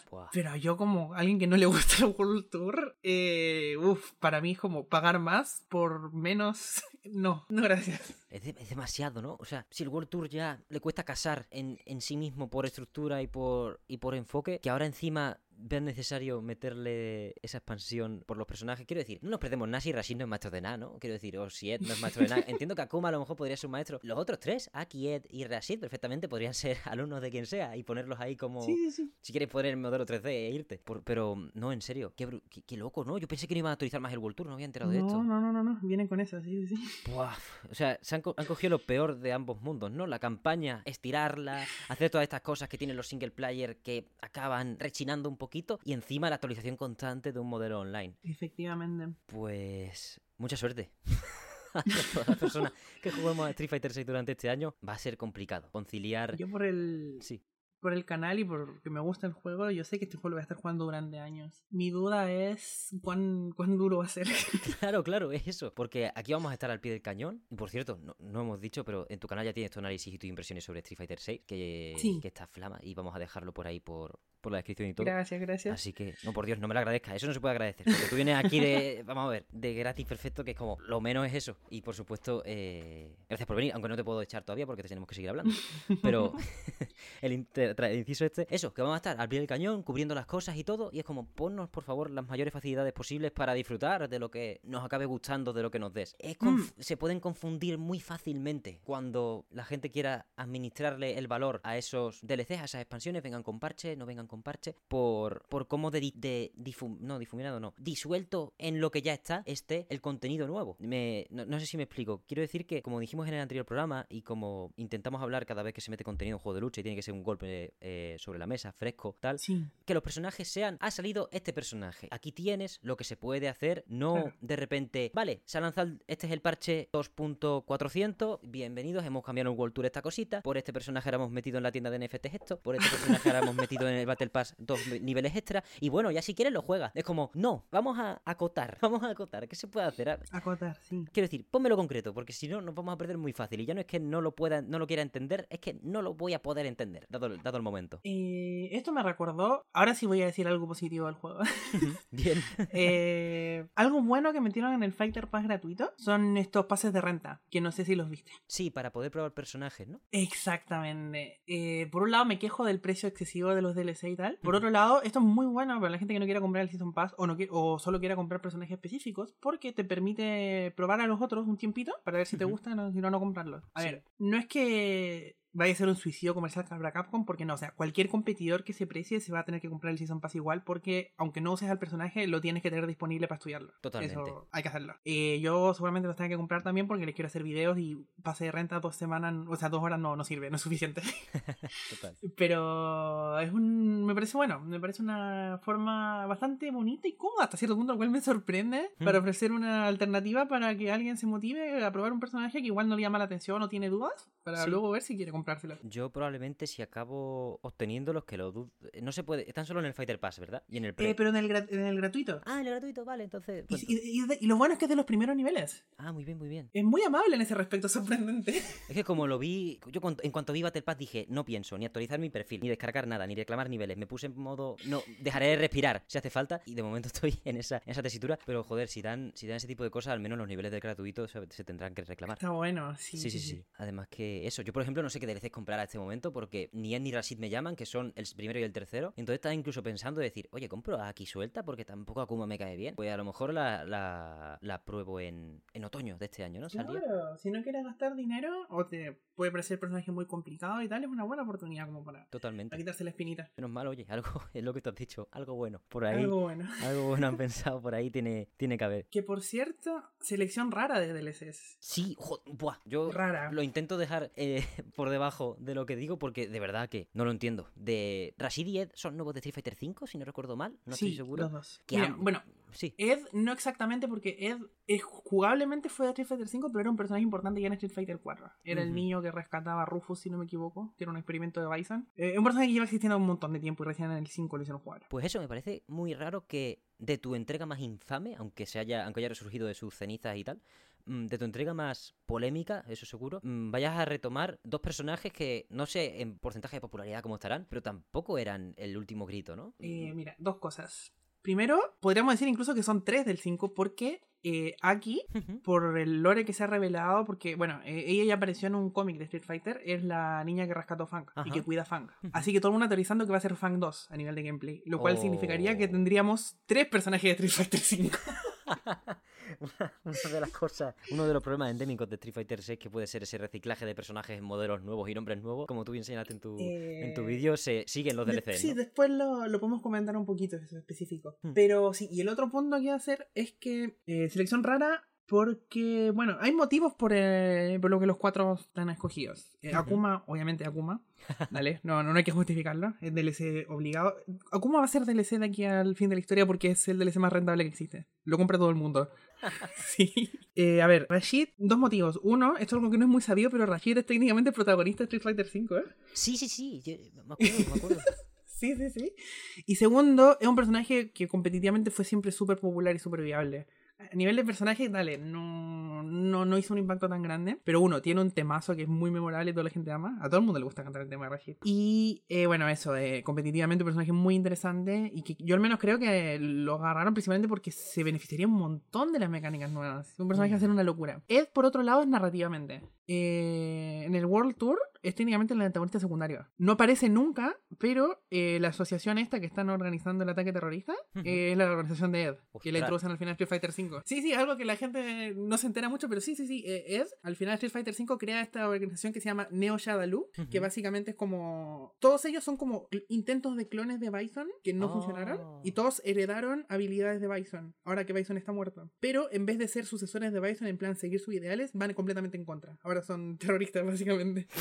Joder, no nos libramos. Está Ed y la Falk también que estaban en el 5. Y hay dos que nunca han sido jugables. Pero bueno, eh, sí son antagonistas secundarios en Street Fighter 6, aunque no aparezcan físicamente. Pero eso, Ed va a estar involucrado allí. Un personaje que no tuvo una buena recepción, pero Capcom lleva apostando harto por él porque es importante narrativamente. Sí. Y otro detalle que me gusta de Ed es que a Ed cuando lo metieron en Street Fighter 5, la idea era hacer un personaje de inputs sencillos. Hmm. Él no tenía así como input, no, no tenía medias lunas, era, no, no, era mantener apretado un botón y listo. Así eran sus specials. lo interesante, a mí esto es lo que más me llama la atención de Ed, y creo que es el DLC que más me llama la atención por eso, es porque eso ya existe en Street Fighter 6 se llama el control moderno. En otras palabras, con Ed tienen carta suelta para hacer lo que quieran, porque ahora le pueden dar cualquier habilidad que quieran en el modo clásico. Qué guay. Y creo que puede dar espacio a un personaje muy interesante, la verdad. Eh, yo le tengo ganas, le tengo ganas a. Bueno, a mi Akuma tampoco me interesa mucho como a ti.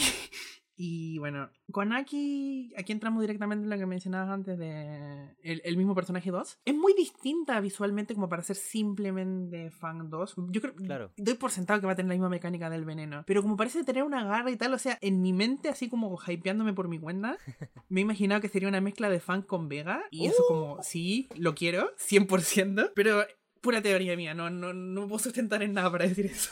Precisamente Vega, es, mi amado de Street Fighter 5. Entonces, A mí me encanta Vega, sí. Cuando, cuando vi el pase primero y dije, ah, no está mi novio, ¿qué pasa aquí? Eh, entonces, como, pero ya en serio es como, ¿no van a meter a nadie de Shadaloo? Entonces, porque me da, me da hasta miedo, me da hasta miedo pensar en que no vamos a ver a Vega en Street Fighter 6. Creo que, creo que no, no tenía sentido lo que estoy diciendo, pero al mismo tiempo es. Hmm. Eh, yo creo que Bison ya no va a aparecer nunca más. Quizás lo revivan en Street Fighter 7, pero en el 6 no va a existir Bison. Claro. Porque está muerto y parte del statement de Street Fighter 6 es finalmente superar a Bison. Es como ya, fue mucho. Tenemos 30 años con este tipo. Necesitamos gente nueva. está bien. El problema es que todo lo que son Vega, Balrog, todo eso quedaron sueltos. No, no se sabe quién ha sido de ellos y ellos podrían aparecer perfectamente. Así que habrá que ver qué onda por ahí. Claro, ojalá vaya. Yo el pase de Vega nada más que por... O sea, me compraría Vega suelto, pero por respeto me compro el pase entero.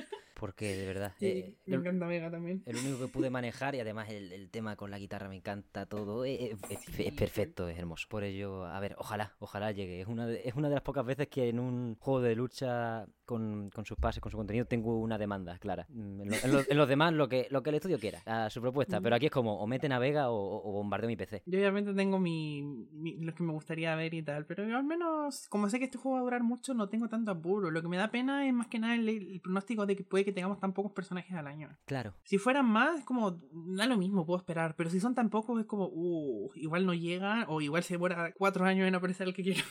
Total, es, demasiado, demasiado lento, quizá. Sí, sí, sí, en, en, todos los respectos. A ver cómo a ver cómo lo hacen, como tú dices, en, en cuanto a parches, en cuanto a que coincida con parches, en cuanto a coincida con grandes saltos en el juego en general y todas estas cosas, porque puede puede comprometerse mucho los, los picos de, jugadoras en activo en ese, en ese aspecto, con que vayan a ir solo en línea con los, con los DLCs. Claro. Bueno, ¿quieres que hablemos un poquito de los personajes? Por supuesto. Perfecto. Primero te voy a preguntar, ¿quién, ¿a quién estás jugando tú? Yo ahora mismo empecé con Jamie porque sí, me, me gusta que beba, la verdad, me encanta, me encanta lo de... Nada más que Es por... el personaje más cool de todo el juego. Es súper chulo, es muy guay, es como... Cómo se mueve, eh, nada, perfecto. O sea, me pareció súper fresco y, y, y súper guay. La, la indumentaria base que tiene me gusta mucho, ese, ese chaquetón eh, a, a la cintura. Todo, todo está perfecto. La trenza es preciosa y que se le quite cuando lleva los cuatro copazos es aún mejor casi. O sea, a, a esos niveles es súper guay. A nivel de estética me parece ¿Tú, maravilloso. ¿Tú has visto yoyos? Eh, sí. ¿Hasta, hasta dónde? Eh, de la A a la Z, ah, todo. entero. Eh, nada, cuando salió Jamie por primera vez el año pasado en el tráiler ese anuncio, yo con mi pareja lo primero que dijimos fue como, ¿por qué este chabón tiene la ropa de Yorno, pero en amarillo? Total. me encanta, me encanta cómo se ve. Sí, sí, con el pecho al descubierto. Es, es- es maravilloso. Sí, sí, sí. Eh, Es maravilloso. Y me, me, me impactó mucho. Porque era como, no me gusta para nada Luke. Y este es como el segundo de Street Fighter 6. Y dije, Sí. sí, con él. Con él me voy. O sea, este es el que me va a hacer sentir como que estamos en un juego nuevo. Yo a Luke le agarré gusto finalmente, por suerte. Pero sí entiendo a la gente que no le gusta. A mí me gusta mucho, pero soy muy malo, ¿eh? Es de decir, o sea, el personaje con el que más he subido, que es por los pelos a plata, tampoco he jugado mucho, pero tampoco tengo mucha fe en esa, en, en- en esa carrera, mm, es con Chun-Li, que me la sé desde los árboles de la era. Entonces, muy, muy Claro. fácil para mí adaptarme. Y me gusta mucho cómo, cómo juega con estos nuevos sistemas. La verdad que no, no sé si es cuestión de que la han atado muy bien o que directamente era muy sencilla de implementar. Hay gente que dice, no, a Chun-Li no le meten nada nuevo, no sé qué, eh, qué, qué rollo. y es No, como, no, no, no, no. no, por Dios, está maravilloso como está. Yo es estoy- la, que- la más cambiada junto con Blanca, probablemente. Claro, ahora está maravilloso como está actualmente. Por eso no le veo, no le veo la queja, vaya. En Street Fighter 5 era mil veces peor, no tenía ni puñetera idea de lo que estaba haciendo. Y lo hacía por, por puro gusto. Eso, estoy con Jamie y con Chun-Li, he estado con DJ un buen rato, pero por lo demás han sido pruebitas rápidas y, y Claro. poco. Y saber, y, y darme cuenta de que no eran para mí, directamente.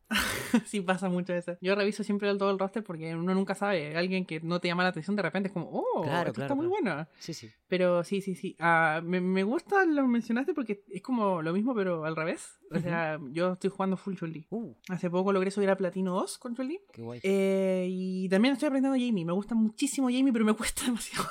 Es muy complicado, muy Es muy complicado. Tiene una cantidad de movimientos absurda, lo tienes que aprender a cada nivel respectivo. Empieza siendo el personaje más débil del juego y Sí, dale, sí, que sí. cuando se sube a nivel 4 es una absoluta locura, es lo mejor que hay. Pero tienes que hacer muchísimo trabajo en una partida para llegar a ese punto. Sí, yo creo que el mayor contrapunto es que se resete round a round. No sé cómo lo, no sé cómo lo, lo haría, pero Manon, por ejemplo, los agarres acumulan todo el combate. Mira, eh, por un lado, lo entiendo lo de Manon porque Manon, si te falla el grab, se queda expuesta y le puedes hacer un castigo durísimo. Claro. Jamie puede subirse de forma más segura y tal. El tema es como dices, cada round se resetea, es mucho. Ahora, Sí. ¿por qué hicieron esto? Yo tengo la sospecha de que es porque Capcom le tiene terror a hacer a otro Jun. Porque Jamie es básicamente el reemplazo de Jun. ¿Y qué pasa con Jun? Jun es probablemente el personaje más roto en la historia de Street Fighter junto con Akuma. Uh. Jun en Street Fighter 3, una cosa loquísima, ese personaje está rotísimo, no, no hay forma. Y en Street Fighter 4 aún más. Las dos veces que ha aparecido Jun ha sido el mejor personaje del juego, prácticamente. No, no podían permitirse tener a Jun 3 con Jamie. Así que yo creo que le tuvieron que organizar una forma como para moderarlo, pero creo que se excedieron un poco. Sí, eh, lo, lo que suele pasar, ¿no? Quedarse al final en el exceso para curarse en salud.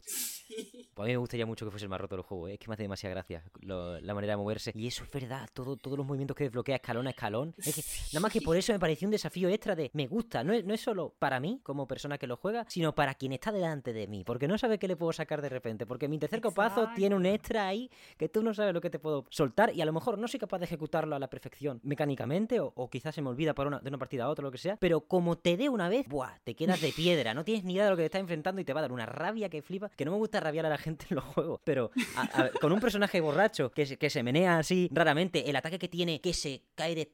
Que, que- como que se tira hacia abajo de espaldas y empieza a pegar patadas dando vueltas. Eso es magia pura. Increíble. Eso es magia pura. He visto a gente ganar nada más que con ese movimiento. Creo que ahora mismo es considerado el segundo peor personaje del juego, lo cual es bueno porque significa que lo van a mejorar. sí, sí, sí. Eh, pero sí, me, me encanta Jamie, es un desafío durísimo. No he estado jugándolo tanto últimamente por eso, porque me, me cuesta mucho y mi lado como más scrub me pide esperar a, a los moves. Sí. Pero sí, sí, sí. Muy, muy bueno. Eh, y bueno, Chun-Li también le hicieron extremadamente compleja agregarle la Serenity Stance para ponerse en Hmm. modo Fénix. Eh, increíble, o sea, un- la versatilidad que le da los combos, los juegos mentales, los... Uy, Dios santo. Es un lujo Chun-Li en este juego y está muy, muy poderosa. Me encanta, me fascina y... es la- para mí es la mejor versión de Chun-Li que he visto. Y eso que el diseño no me gusta tanto, pero a nivel de gameplay es como mm, una preciosidad. Sí, está muy guay. A mí me gusta mucho bailar con Chun-Li aquí en, Sí. en, en- en este juego. Sobre todo porque me gustan mucho los personajes en general que pegan patas. Eso también, pero... Sí, siempre, 100%. Los personajes que pegan patas lo mejor, porque, que- o sea, tienes que ir a matar. Que hay más violento que una patada. Ya, por ejemplo, Jamie también, con, cuando rueda así, dices tú, Sí, sí, esto es cine, por favor.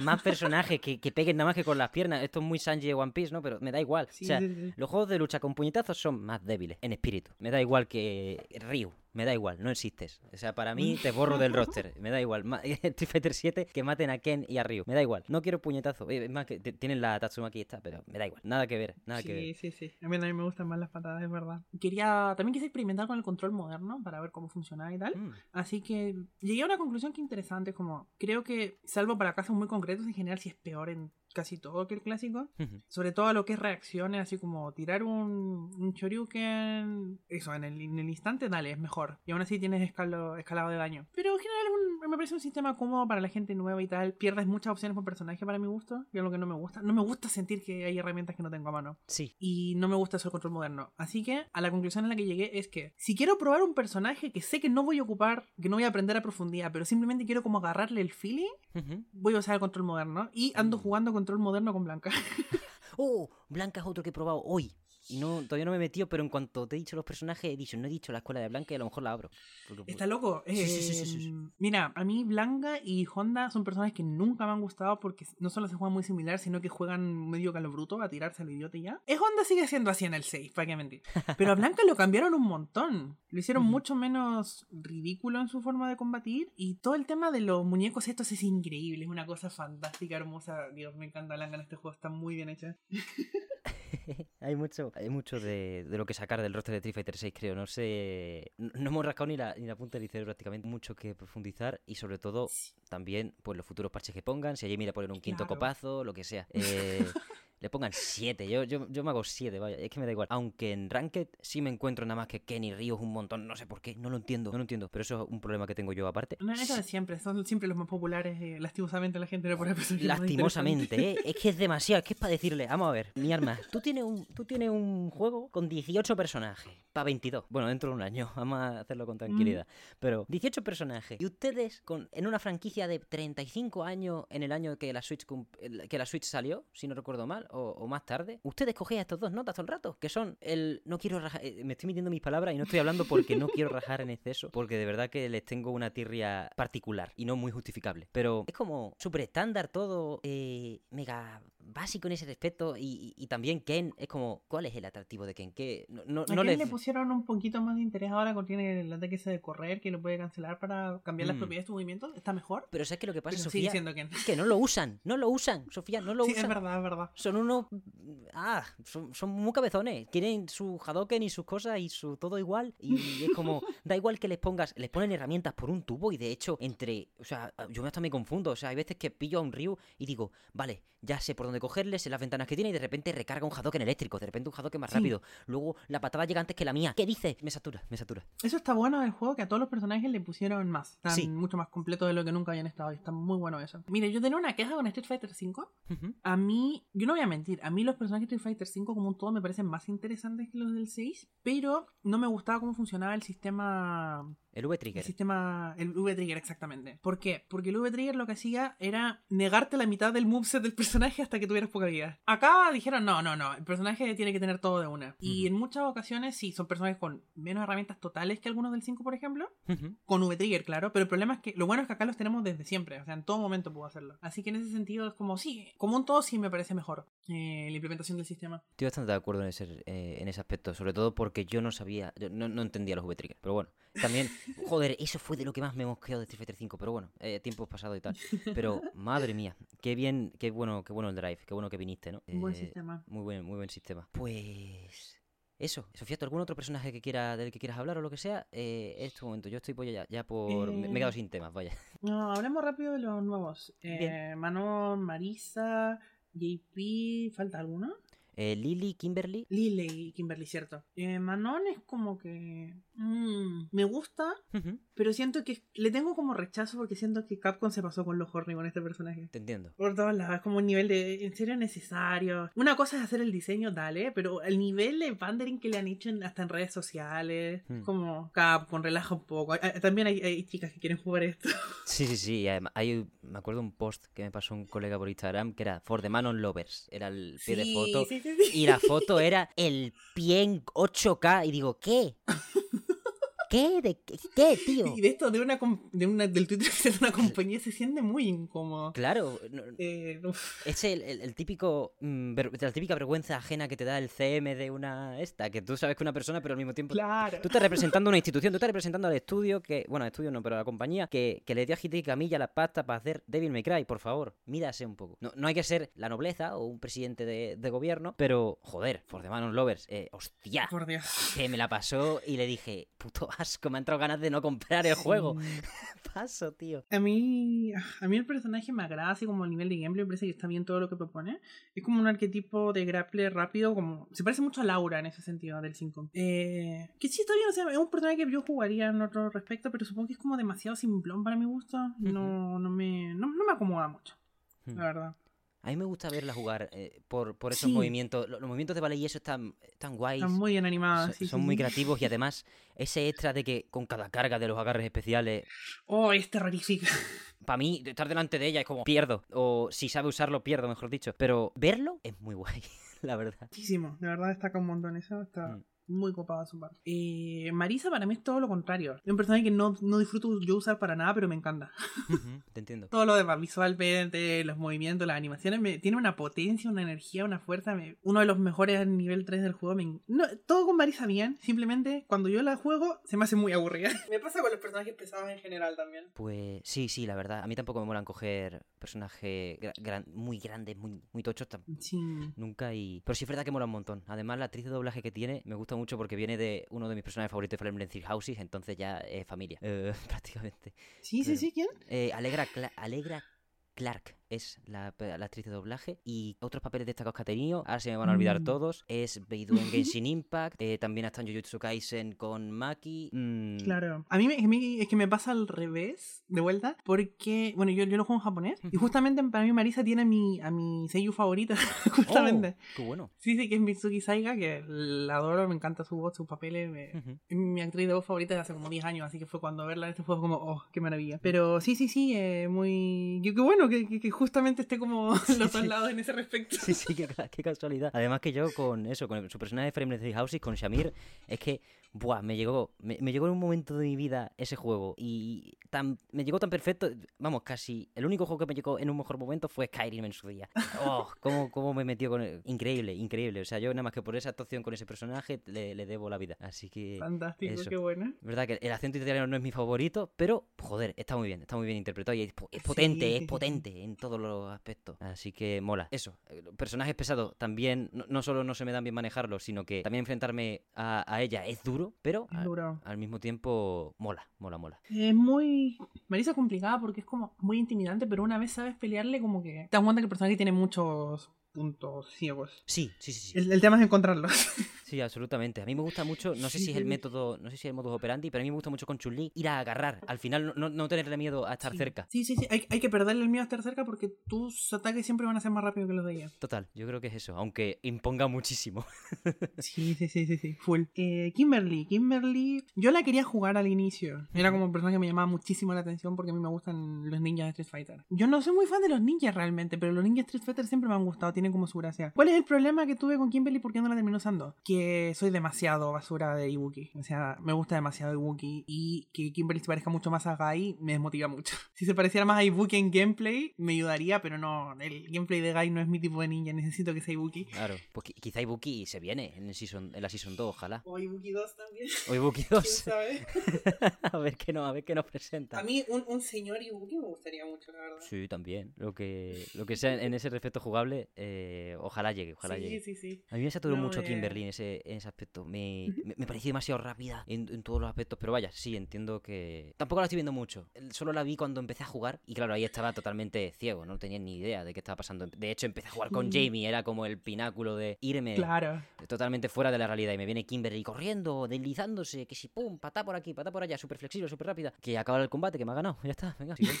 Lo que pasa con, con Kimberly también es que venía de la beta, que era el personaje más roto que había en el juego, Ujú. y la machacaron harto. Sigue siendo buena, pero el personaje que más pasó de, de 100 a 50, digamos, de todo el roster, al, con el lanzamiento fue Kimberly. Uh. Kimberly es la que más le pegaron con el lanzamiento. Sobre todo le quitaron el, el Choryuken con inmunidad. Ahora no tiene inmunidad nunca. O sea, ya Uh. nunca tienes que volver a preocuparte de que te pueda sacar. Así que es difícil votarla, pero una vez la votas ya está muy, muy en desventaja. Hmm, vale, vale. Pues nos quedan de nuevas Lily y ya está. Sí, Lily.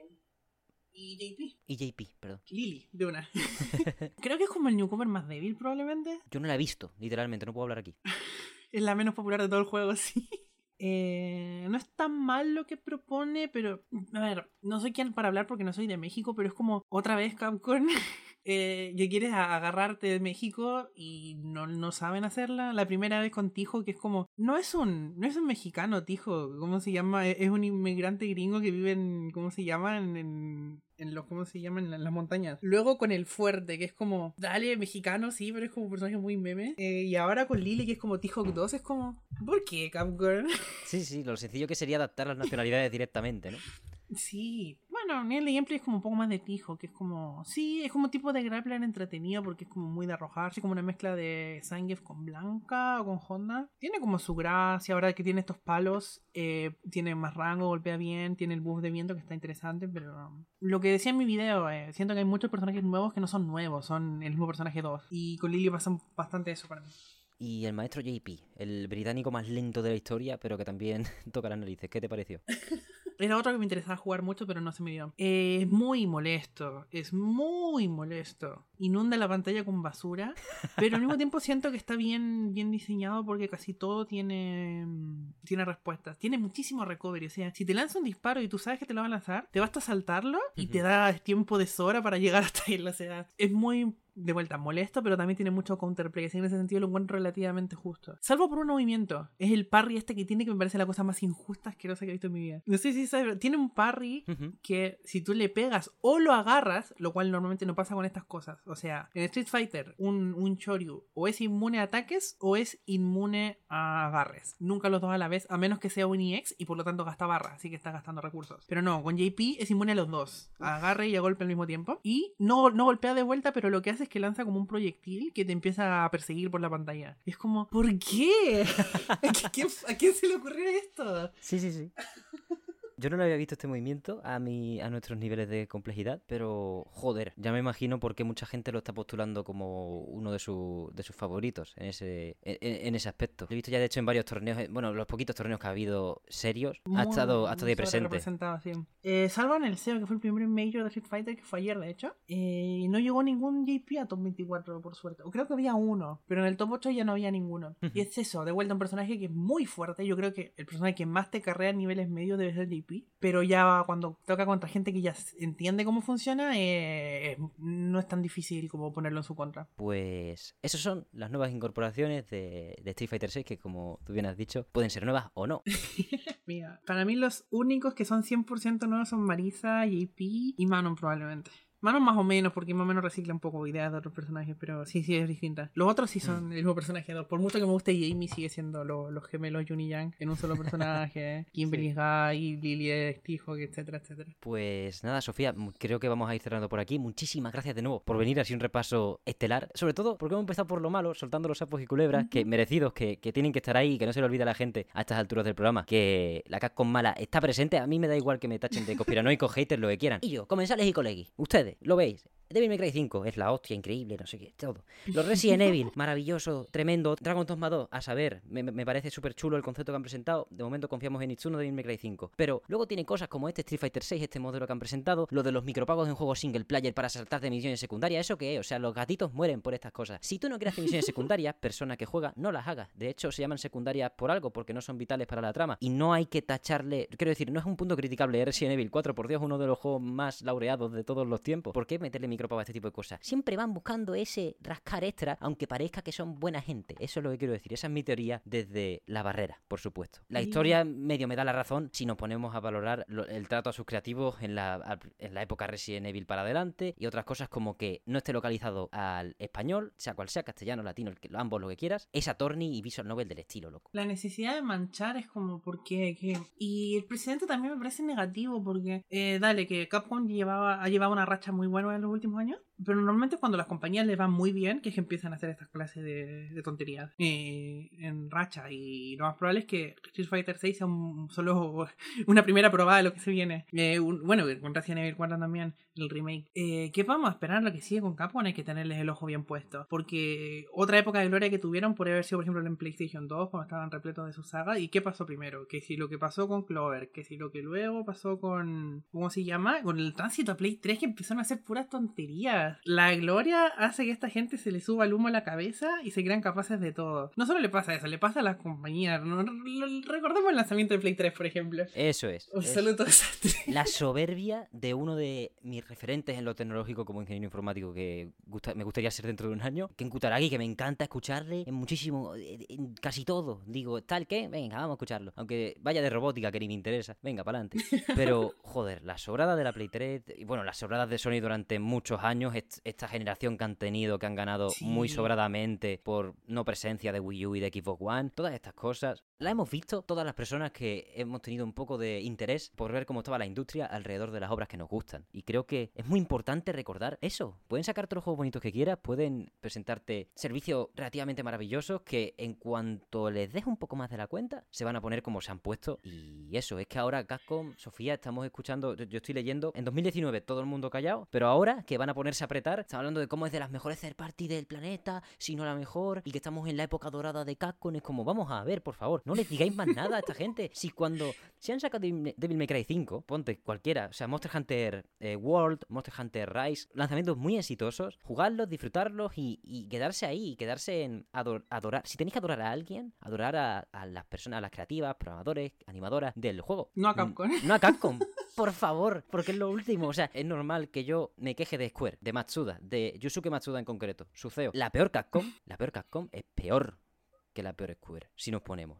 Lo que pasa es que Square eh, lo tiene en permanente, su, su mala baba y sus malas intenciones, da igual lo que venda y lo guay que sean sus juegos. Toda esa época de Play 3, con los dramas que hubo, que si lo de y tal, es como no paraba de pasar puras tragedias. Y de cara al consumidor, un cuidado de los mensajes súper pobre. Podemos partir del ejemplo de Street Fighter V, pero es que a, nivel de idiosincrasia, por ejemplo, el remake de Resident Evil 3, aunque pertenezca a esta pseudo llamada eh, época dorada, eh, está hecho a partir de mm, llamar a Tatsuya Minami, que estaba convencido por algún motivo, no sé si por parte de Capcom o por parte o por sus ínfulas propias, de que Shinji Mikami iba a venir a hacer con él el remake. Y por eso el estudio, por eso, fíjate tú, o sea, vas a hacer a Shinji Mikami, a Shinji Mikami de todos, de todas las personas que estaban en Capcom en la época de 98-2006, vas a hacer volver a Shinji Mikami. Sí, el estudio se llama por ello M2, M-2 con 2 con letras, porque era Minami y Mikami y era como, macho, qué qué, qué, qué, qué más mala, tío. O sea, ¿cómo te puedes creer? O sea, este hombre, no sé si se, si se fue directamente, se fue de Platinum y se fue para Capcom directamente, aceptó meterse en la jaula otra vez, pero aceptó esos términos bajo la vuelve Mikami. Y es como, ¿qué dices, tío? ¿Estás loco? Por el amor de Dios, no tenía idea de esto. Y este, este, tipo de cosas es como Capcom siempre, no es como Square que se vea de cara al público esa mala baba con los videojuegos, parece que estén moscados con los videojuegos. Y mira que ahora para un vídeo de Final Fantasy me, me ocurrió su historia y es muy interesante y muy utópica en ese respecto. Querían ser una compañía uh. mucho más, o sea, querían ser como la, de las primeras compañías en cuidar desarrolladores bajo, bajo, una, bajo un paraguas de seguridad financiera. Pues Square quería ser la primera, ¿cómo era? Masafumi, Masafumi Miyamoto dijo que quería ser los primeros en hacer esa, ese paraguas para los creativos. Y ahora es como... como el origen de Electronic Arts queriendo convertirse la primera empresa que revalorizase la parte artística del juego y cómo se transforma todo. Total, es, terrible, es terrible. Como Activision, bueno, Activision fue el primer estudio independiente del planeta, supuestamente. Sí, sí. Aquí estamos, ¿no? La historia está para traicionarla, no para repetirla, casi según, según qué día. Sí y es eso, la Capcom mala sigue existiendo y este Fighting Fighter Pass, me voy a equivocar todo el rato, Fighting Pass es el primer aviso, la bengalita de lejos, luego vendrá el cañonazo, así que por favor a la gente que juegue Street Fighter 6, a la gente que juegue juegos del estilo con, con prudencia, por favor, y disfruten de los juegos más allá de que este mes haya pase o no, que el contenido del pase sea tal, no sé cuál, no, tú juega lo que te, te lata, te guste, por lo estrictamente que vaya del cerebro a las manos, bajo mi punto de vista, o del cerebro a los ojos si es más si es de menos input directo, porque al final los videojuegos pues este, es este abanico maravilloso en el que nos movemos. Que Ace Attorney vayan a sacar otra trilogía remasterizada y no hayan localizado a ninguna de las versiones de español que tenemos. Pero quiero decir, que esté todos los idiomas. Lo, ideal es que esté todos los idiomas, por supuesto, y sobre todo siendo eso, una, una visual novel. Es repetir el trabajo fácil de que ya tenían el Dual Destiny y el Spirit of Justice sin traducción al español. Es como, bueno, ya, ya no la tuvimos, no se pone de vuelta. Es como, pero por favor. Es, terrible. y es que está eso, es que está presente, es que da igual. Y, si no recordárselo a los fans de Mega Man. Yo voy a decir que me alegra que me guste Mega Man como propuesta, pero que no me interese Mega Man como franquicia. ¿Por qué lo digo? Porque la gente que nos gustaba la idea de Mega Man, pudimos migrar fácilmente a jugar a Azure Striker Gumball, así que en ese sentido no hay mucho problema. Pues muy bien, eso, que, que también surjan eso, esos descendientes espirituales está muy bien. Sí, sí, sí, Eso, si vais a adorar, quiero decir, y esto, y esto me lo aplico a mí también a mí mismo, ¿eh? porque a mí no me gusta, quiero decir, cuando hablo de Platinum, no evito, intento evitar, mejor dicho, no, no, creo que no lo hago lo suficiente, evito decir Platinum, intento decir el nombre del director, de la directora de arte, de quien sea. Por ejemplo, con Bayonetta Origins sí. de los Demons, ¿quién ha estado con lo suyo, con lo, con lo que nos gusta? Si me gusta la música, no voy a decir gracias Platinum por la música, no, no, no, gracias a Oba Nakanishi que ha hecho la música. Tampoco hay que aprenderse todo y tener toda la información por la mano, pero sí, valorar a las personas, no a las compañías, porque al final eh, vuelan mucho y, todo. Me gusta esa iniciativa justamente, siendo que parte de la tragedia consumidor de videojuegos actuales, la personalización en algo que no es persona, que es un, una, una, entidad, una, corporación justamente. Absolutamente. Y el, mandato de la corporación nunca va a ser tu bien, eh, compañero compañera, eh, siempre es tu dinero. no hay más. Y por algo estamos pagando los juegos ya 80 dólares, ¿no? En fin, da igual. Ojalá fuera 80, porque Street Fighter 6 ya, si lo quieres pagar bien este año, contando el Fighter Pass y que lo vas a poder renovar consiguiéndolo de vuelta, ¿cuántos son? ¿115? De base. ¡Dios! Es terrible, tío. Y eso sin, sin colores, sin cosméticos, sin nada. Porque si quieres empezar a sumar eso, uy, uy, uy, uy. Se les va la pinza, Sofía. Es que de verdad no podemos justificar estas cosas. Hay que hablarlas, hay que hablarlas como la hemos hablado hoy. Y te agradezco muchísimo que hayas venido a. Por supuesto, acá estamos. Pues nada, ha sido, ha sido un programa interesantísimo. Está feo que lo diga yo, pero eh, ustedes sabéis que me gusta decirle a las personas que me acompañan siempre que, que son las mejores. Tanto a las personas invitadas, que lo son muchísimo. Ya sabéis que además, en este caso, habéis invitado a colegas y tal, que no tienen nada más. Pero en este caso tenéis su canal para, para visitarlo y para seguir eh, disfrutando de sus puntos de vista y su manera de ver las cosas. Comensales y colegas, muchísimas gracias por escucharnos, muchísimas gracias por llegar al final de este programa. Y ya sabéis, nos podéis ver en YouTube y nos podéis escuchar en todas las plataformas de podcast de referencia. Antes decía las plataformas, pero juro que ahora son todas, todas y cada una. Cualquier comentario acerca de lo que os parece esta, este arranque de Street Fighter 6 con esa opacidad en lo de los modelos de economía. ¿Cuántos drive tickets tenéis ustedes si estáis jugando? Eh, ese, ese tipo de cosas. ¿Qué esperáis para una Season 2? ¿Qué esperáis de estos DLCs ya anunciados? ¿Otros juegos que creáis que debía, deberían coger, tomar ejemplo Street Fighter 6 en caso de que tengan que recular para hacer las cosas más justas para su base de jugadoras? Pues cualquier comentario es de más grande valor y lo podéis lanzar a través de cualquiera de las vías oficiales. Estamos en TikTok, Twitter, Instagram, los comentarios de Spotify, los comentarios de YouTube, en todas las vías, con el radar puesto para cualquier tipo de sugerencia, arenga o comentario en general. Y también deciros que si queréis acompañarlos de un poco de Bill Metal, pues tenemos un coffee abierto, coffee.com barra mesonsol para acercaros a la hucha. Y solo me queda agradecerle de nuevo a Sofía su imprescindible y valiosísima presencia en el programa de hoy y a todas ustedes por vuestra compañía hasta el final en un nuevo programa de esta segunda temporada. Muchísimas gracias por todo, una vez más, y nos vemos la semana que viene.